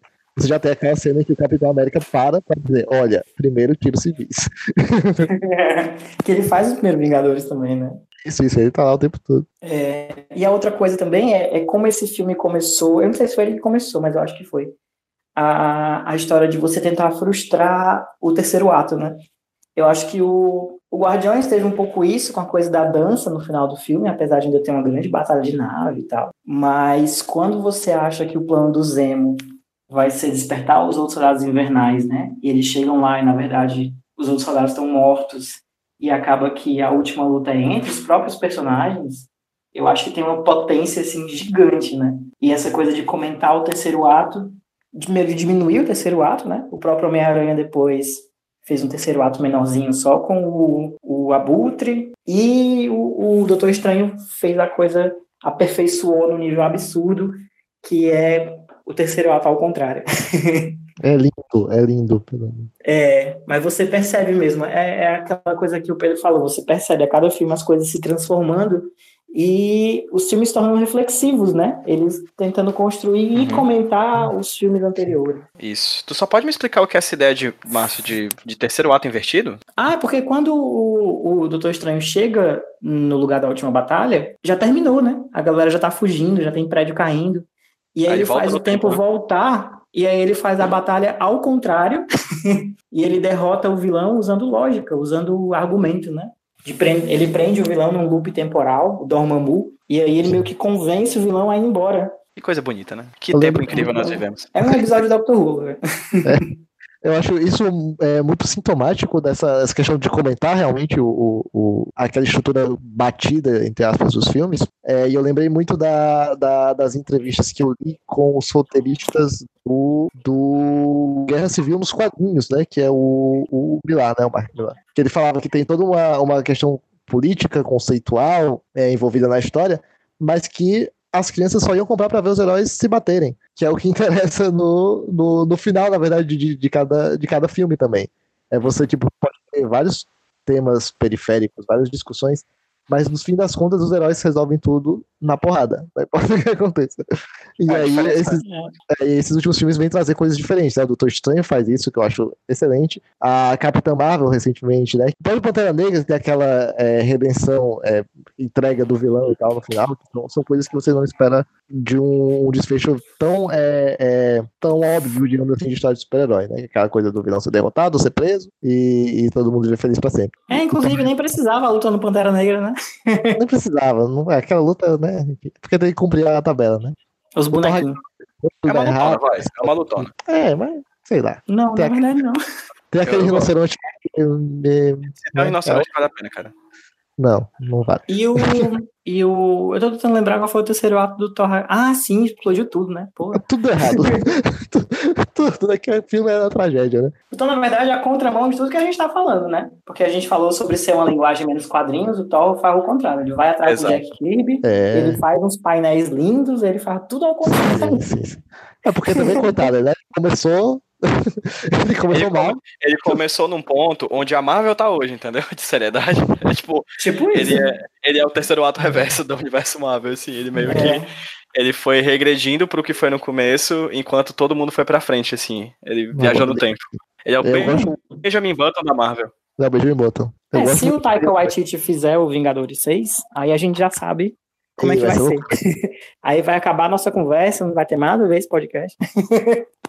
Essa é a coisa do quadrinho, né? Você vê uma edição, você vê uma fase, aí você gosta, você não gosta, é de um jeito, mas aí depois vê outra pessoa e faz totalmente diferente. É, na verdade, eu, eu não sei o que, é que tem para falar exatamente do Guerra Infinita, assim, porque ah. é uma coisa que eu falei antes, que para mim, é a definição é que é uma máquina de plot. Aquele filme é um grande mecanismo cheio de pedacinhos. Não tem uma fala que não esteja lá por algum motivo. Não tem nada, tirando as piadas do Guardiões da Galáxia, que não é. esteja lá porque vai se pagar mais tarde ou porque serve para informar um plot, um, uma decisão que alguém vai tomar em outro pedaço do filme. Meu Deus, aquele filme é muito louco. Guerra Infinita, para mim, é, a, é o abdômen do Chris Evans. É zero barriga. Não tem nada de barriga naquele filme. Tudo é sucinto, tudo é sucinto, tudo é músculo, tudo funciona naquele filme. Não tem um segundo que seja desperdiçado de quase três horas de filme. E tem aquele plot twist que chocou o mundo, né? Que é você ver o Buck ele não ter lavado o cabelo ainda, desde o do Soldado Invernal. Exatamente. Jesus, Jesus Cristo, eu tava vendo hoje com a Amanda e ela falou que é. A gente tava. É, hoje é dia de Páscoa, né? Hoje é domingo de Páscoa. Ela tava vendo e tava dizendo que é o Jesus Cristo com. Mistura de Jesus Cristo com Fullmetal Alchemist. Né? Não, que ele é um ceboso. Ela vai se cabelo. Estamos no Guerra Infinita agora, né? É, isso? é né? vamos lá. Estamos, acho que sim. É, o Guerra Infinita, eu acho que a gente vai entender muito mais sobre esse filme daqui a algum tempo, sabe? Todos os filmes da Marvel, na verdade, quando sai é aquela loucura, né? Tipo, ah, o melhor filme de todos os tempos, não sei o quê, tá, loucura. Mas acho que esse específico, por ter essa, essa, essa proposta de ser o maior crossover de todos os tempos, e também pelo que ele entrega, né? Não só pela expectativa que foi criada em, em, em torno dele, mas pelo que ele entrega, que é fazer um filme que pela primeira vez o protagonista é o vilão, e ter aquele desfecho e tal, que pelo menos a, a maior parte das pessoas não esperava, eu acho que vai ser um filme que vai ser tão importante lá pra cultura pop, eu acho que como, sei lá, o, o Império Contra-Ataca do, do Star Wars, sabe? É um, é um negócio grande o, o que esse uhum. filme vai representar é, no futuro, sabe? Eu acho que, além de, de tudo é, que ele representa pro universo, ele é um filme que funciona muito bem, sabe? Eu lembro que na época que o filme saiu, há, há um ano, que é um, um, ano de muita expectativa, eu conversei com algumas pessoas que assistiram o filme e que não, não tinham assistido todos os filmes anteriores. Acho que acho que nenhum não dá, né? Mas não, não tinham assistido todos os filmes anteriores e mesmo assim conseguiram entender basicamente o que estava acontecendo, porque é o filme do Thanos. Então, se você for olhar desse, desse ponto de vista, você entende mais ou menos o que é que tá acontecendo. Que é um cara que tem lá um objetivo, uma missão, que tem umas pessoinhas pequenas querendo interromper, querendo impedir ele. Mas que funciona nesse sentido. Acho que o, e aí a divisão dos, dos Irmãos Russo em dois filmes para essa parte final da, do que eles chamam agora, né, retroativamente de Saga do Infinito, é muito acertada, né, porque ele tem essa possibilidade de fazer um filme do Thanos e depois um filme dos Vingadores, realmente como o maior crossover de todos os tempos, já, e aí, né, já com a malaquice de só metade do, do elenco, né? metade foi pro uhum. saco. Mas mesmo assim, como a gente falou antes até, o que esse filme faz de, de juntar o, o, os universos, né, as pontas do universo, preservando características deles, e ao mesmo tempo colocando eles como partes de uma, de uma narrativa compartilhada, ele tem um mérito de produção que, nossa, é incrível, né? Tanto uhum. é que ele levou em consideração também a colaboração do, do James Gunn, do Taika Waititi, para escrever e para dirigir algumas das cenas, né? Porque realmente é um trabalho de, de muita gente. A colagem, né? É muito impressionante, assim, porque eu não tenho mais nem muito o que falar sobre Guerra Infinita. Eu acho que eu já fiz um bilhão de podcasts desde quando o filme saiu, uhum. falando sobre várias coisas. Inclusive, já falei algumas coisas aqui hoje sobre o que eu acho do filme, sabe? Mas uma coisa em específico me, me chamou a atenção nessa quarta vez em que eu assisti, que foi hoje, que é a interação entre Tony, Doutor Estranho e Homem-Aranha naquela nave em que eles estão indo pra Titã, assim.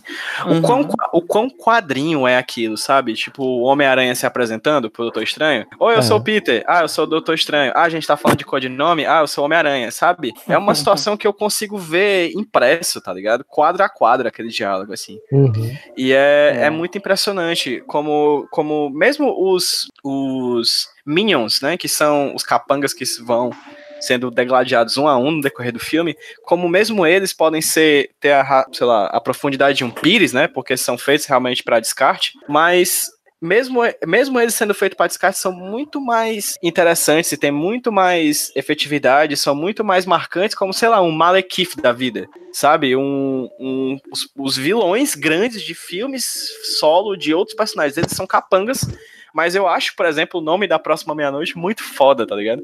Eu acho aquele, aquele sacerdote muito incrível. Sabe? São, ah, são personagens é. arquetípicos, é. né? Que eu acho muito interessantes, assim, que são capangas que são feitos para serem destruídos no decorrer do filme para atrasar o Thanos chegar na Terra e para ele poder falar o que ele sempre fala. Se você quer fazer um trabalho bem feito, que faça você mesmo. Ele faz. É a cena, inclusive, pós-crédito do Era de Ultron, né? Ele pega na manopla dizendo, é agora, né? É a minha vez, né? É, eu acho que mesmo nisso, assim, mesmo nas coisas que a gente costuma ver em outros filmes que acha banal banal ou clichê, mesmo o clichê é muito bem feito nesse filme, sabe? Tudo é muito bem feito nesse filme. É um, hoje, quando eu postei, por exemplo, no Facebook, um amigo meu, o Luciano, acho que foi o Luciano que falou, ele disse que já tá indo pro Leandro Marcos. Ele disse que ele tá indo pro, pro, pro Ultimato, né? Já sentindo que ele não vai conseguir a catarse que ele teve no Guerra Infinita, sabe? Que é um filme muito catártico. Eu saio do filme ainda, sabe, feliz, sabe? É um filme muito catártico. Você sai do filme destruído porque os personagens foram literalmente evaporados, porque você sai sem fôlego, porque é um filme muito bom, assim. Eu não vou dizer que é um filme tão bom em questão de ação e de, de sequência como, para mim, o melhor filme de ação da década, que foi Mad Max Estado da Fúria, mas ele chega ali pertinho, cara. É um filme que eu saio instigado a ver mais daquele universo, sabe? Por mais que esteja aí há 10 anos assistindo isso. É isso aí que vocês falaram.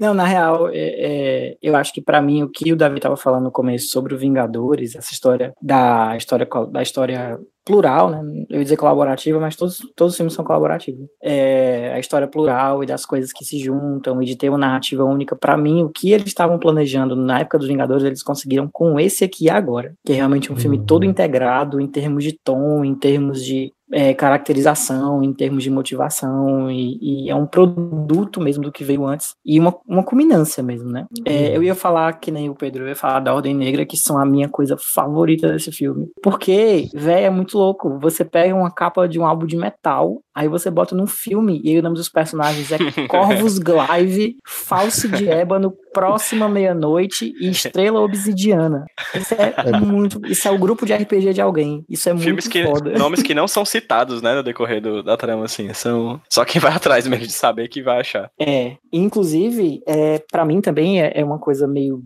de um ápice, assim, de uma coisa que a Marvel tá fazendo, de pegar quadrinhos muito recentes, né? Eles já eles já estão meio que andando num zeitgeist que não é mais só adaptar propriedades clássicas, né? Mas é de realmente produzir em cima de coisas muito novas. Então, enquanto você tem o Thanos como uma história da década de 80, enquanto esse conceito de Thanos, né? É, você já tem aí a ponte da narrativa dos Vingadores de Jonathan Hickman, que eu vou falar de novo, porque eu quero que vocês leiam Vingadores de Jonathan Hickman, porque é muito bom. Eu tô lendo, ó, tô essa... tô lendo primeiro. Foi. E, e, e não, tu, tu tá no infinito. Então, primeiro tem aqui. Enfim, essa história, a Ordem Negra foi criada por ele, essa coisa da a, a, a funcionalidade, né, de dividir os personagens e de trazer esses temas mais, mais contemporâneos, essa coisa da busca pelo MacGuffin, essa coisa. Tem uma parte minha que fica meio triste, quando a Marvel foge de, sei lá, Thanos é apaixonado pela morte. E tem uma parte minha que fica, é, ok, o, o, Falcão não precisa ter uma ligação psíquica com o pássaro, ele pode ter um drone chamado Asa Vermelha e eu tô feliz com isso.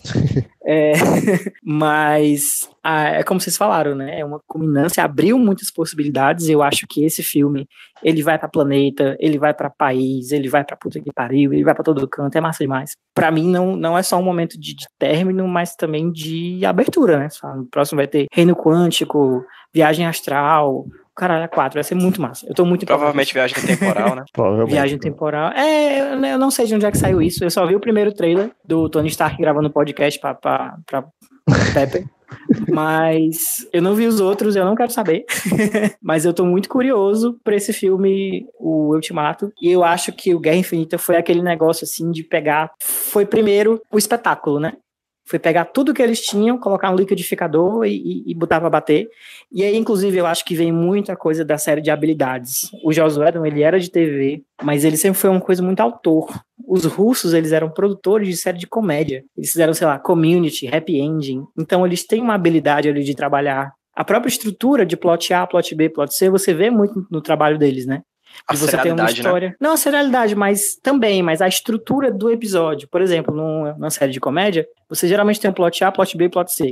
Aí o plot A é o plot principal, plot B é um plot secundário, o plot C ele se resolve em três cenas, uma coisa assim. E se você assistiu Guerra Civil, o plot do Pantera Negra é o plot C. Ele tem, eu acho, tirando a cena de ação, ele deve ter umas cinco cenas no filme. Mas ele faz o arco todinho, bem bonitinho. De pessoa atrás de vingança pra pessoa que descobriu que vingança não dá certo.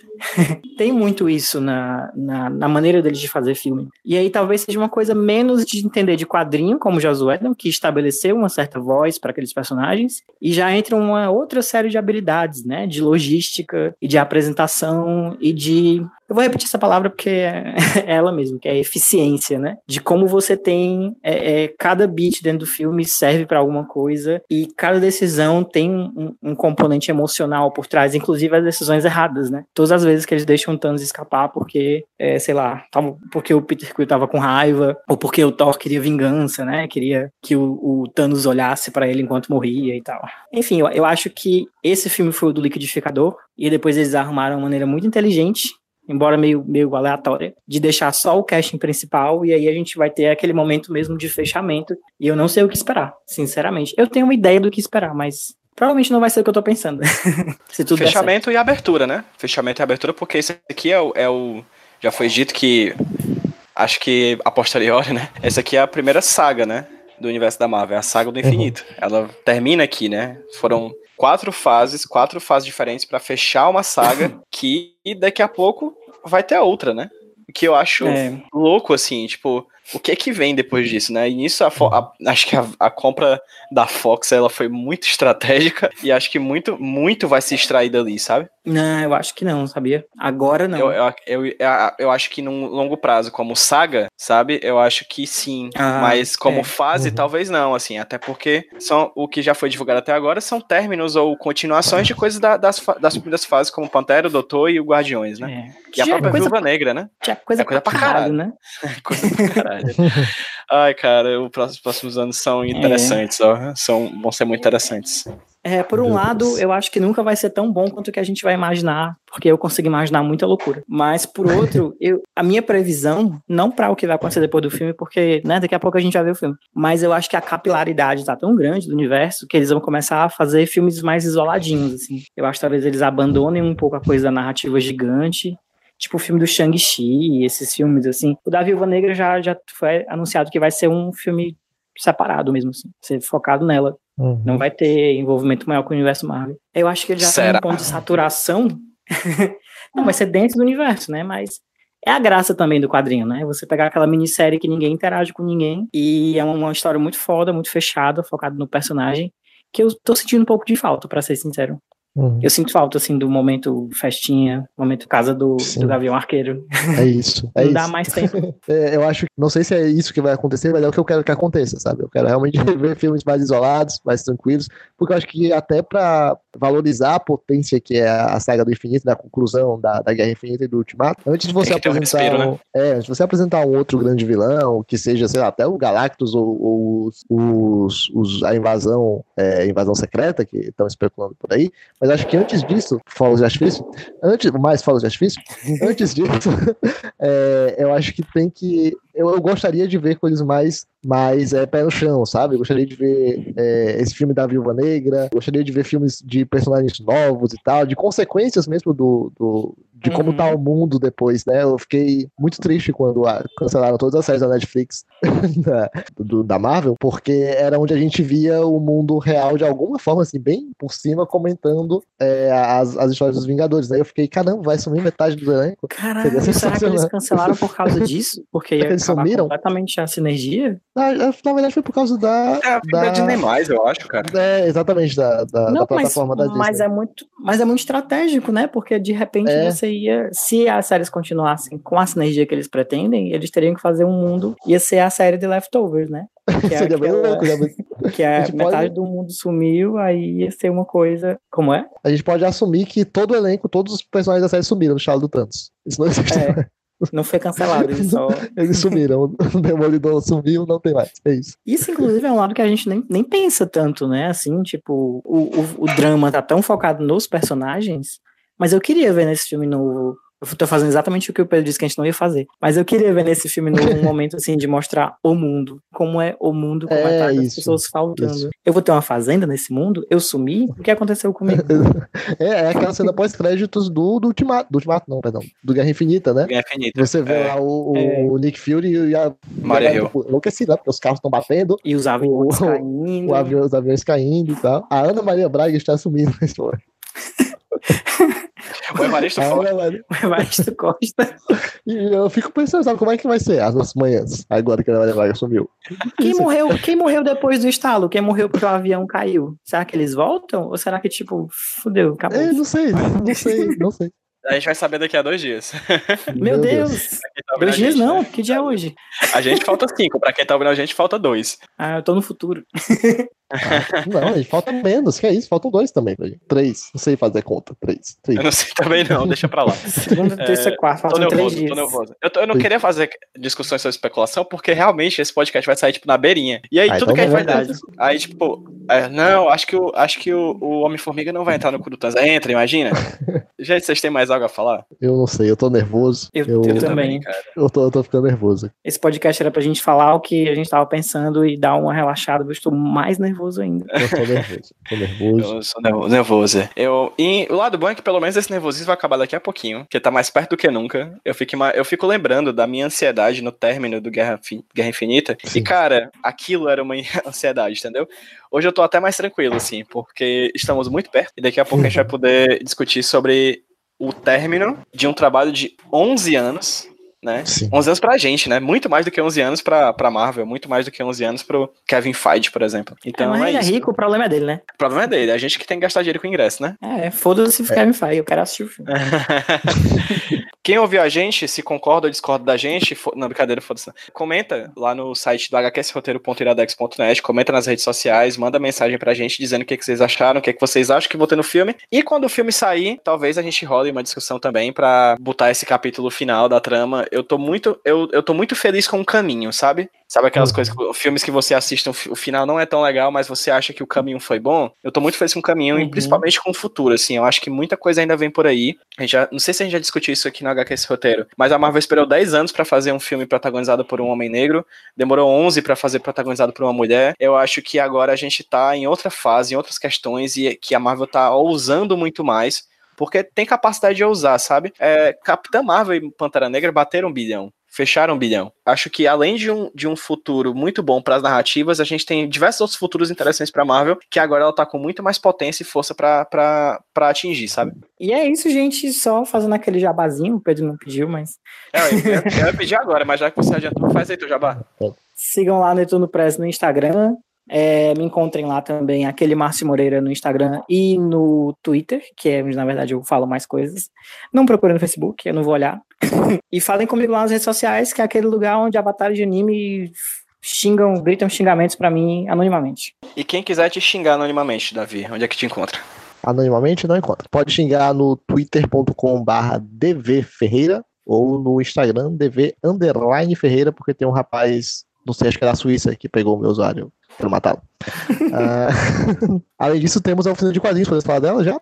Vamos falar, né? Ah, nós fazemos parte da oficina de quadrinhos da UFC, projeto de extensão da Universidade Federal do Ceará, que agora também é um grupo de estudos, né? Oficina Invisível de Investigação em Quadrinhos, que está promovendo ah, mensalmente um ciclo de debates sobre pesquisa acadêmica em quadrinhos e áreas relacionadas. É, Esse podcast sai essa semana, não é isso, Pedro? Cara, vai sair na terça-feira. Pronto, então, se você está ouvindo antes de sexta-feira, nessa sexta-feira, dia 26 de abril, vai rolar um debate acadêmico sobre quadrinhos e cinema. Não é nada do que a gente falou aqui, é acadêmico, é sério. Se você está ouvindo depois, dia 26, ouve esse debate. Espero que tenha acon- acontecido. É, vai ser é, sexta-feira, dia 26, a partir das 4 da tarde, no auditório José Albano, fica no Centro de Humanidades 1 da UFC, no campus do Benfica, Fortaleza. E ocasionalmente, quem estiver ouvindo outros cantos do Brasil também pode ter acesso a esse conteúdo, né, Davi? Acho que Ah, no é primeiro programa, no primeiro ciclo de debate que aconteceu em março, a gente teve. Na verdade, no começo desse mês de abril, né? Teve transmissão ao vivo e acho que acredito que é possível que tenha no segundo também, né? Ah, é verdade, esqueci de falar isso, né? Para acompanhar as transmissões e a programação é só seguir a oficina de quadrinhos, né? É facebook.com.br oficina de quadrinhos, instagram.com.br oficina de quadrinhos e o site é www.oficinadequadrinhos.ufc.br. A transmissão desse primeiro programa, por exemplo, do primeiro programa, do, do primeiro evento, né, que foi sobre por que estudar quadrinhos, está completa. O, a live, né, foi feita e tá lá ainda para quem quiser ver no, no Facebook da oficina de quadrinhos. E espero que os próximos também tenham. Então dá para vocês. Quem, quem for de Fortaleza bacana que marcam presença, marquem presença, cheguem lá. Quanto mais gente, melhor, né? A gente vai mostrar pra universidade que estudar quadrinhos é massa e tudo mais, e muita gente tem interesse. E também, como nada na vida de graça, a gente distribui é, certificados de, de participação pra galera que quer aí umas horinhas extra, né? Pra botar no Lattes. Mas também, quem não for de Fortaleza, vai poder ter acesso por meio das redes sociais, porque hoje o jovem tá ali, ó, na social media. O jovem tá o tempo inteiro lá mexendo na social media. Você que é jovem, que tá ouvindo a gente, também pode mexer. É isso, gente? Terminamos? Que é eu isso. não vi, eu tava na social media. Tô brincando, eu não tava. É, Tá. eu não sou jovem mais. Mas é nós. isso. Obrigado pelo convite, Pedro. Foi muito bom falar sobre essas coisas que eu penso muito e converso pouco. E mentira, só com vocês, nosso grupo do Telegram. e vamos todos assistir Vingadores. E depois da mesa de debate acadêmico, a gente estica e faz a mesa não oficial de debate Vingadores Ultimato. Davi quer dar um tchau aí pra galera especial aí, que nem o Márcio deu agora. Quero dar um tchau pra minha mãe, meu pai, pra Xuxa. E pro Tony Stark. Tony Stark. Tchau, Tony. É, é isso, gente. Muito obrigado, Márcio. Muito obrigado, Davi. Muito obrigado a vocês que ouviram esse HQ esse roteiro extra. Espero que, você- que a gente se encontre para falar sobre Vingadores Ultimato, porque, como o Márcio muito bem falou, duvido muito que em breve tenha um filme tão grandioso quanto esse chegando por aí. É. Acho que não. Ah, nem Star Wars. Tem, pô, tem o Aladdin live action. Ah, com certeza. O Ah. Rei Leão, né? O filme do Will Smith azul. Will Smith Cree. Will Smith Cree. É tudo Disney, é tudo Disney. Will Smith é a nova nebula. Pois Vai é, ter o filme é, Star Wars, né? Star Wars 3, estragando o último Jedi. Vamos terminar antes que a gente continue falando besteira aqui. Tchau, gente. Até a próxima. Tchau, gente. Tchau. Ah, besteira.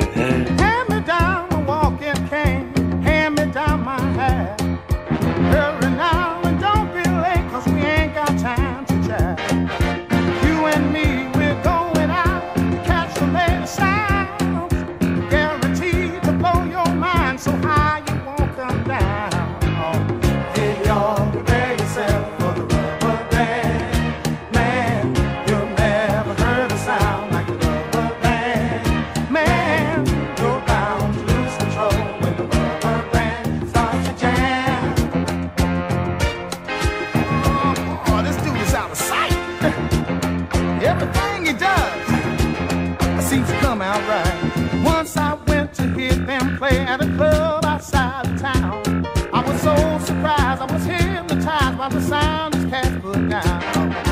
When I saw this short fat guy stretch a band between his toes, hey, I laughed so hard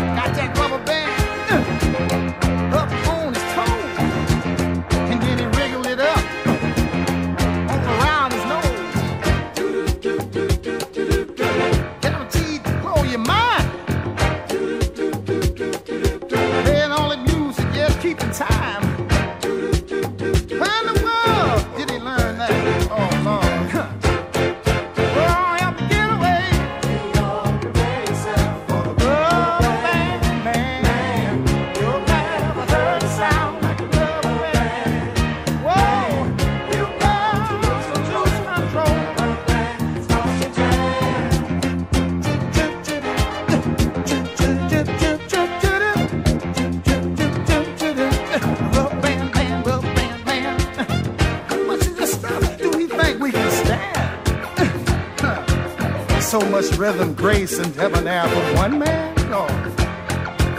And then he had the nerve to twiddle his left toe, but through his knee, got the feeling in his head, y'all.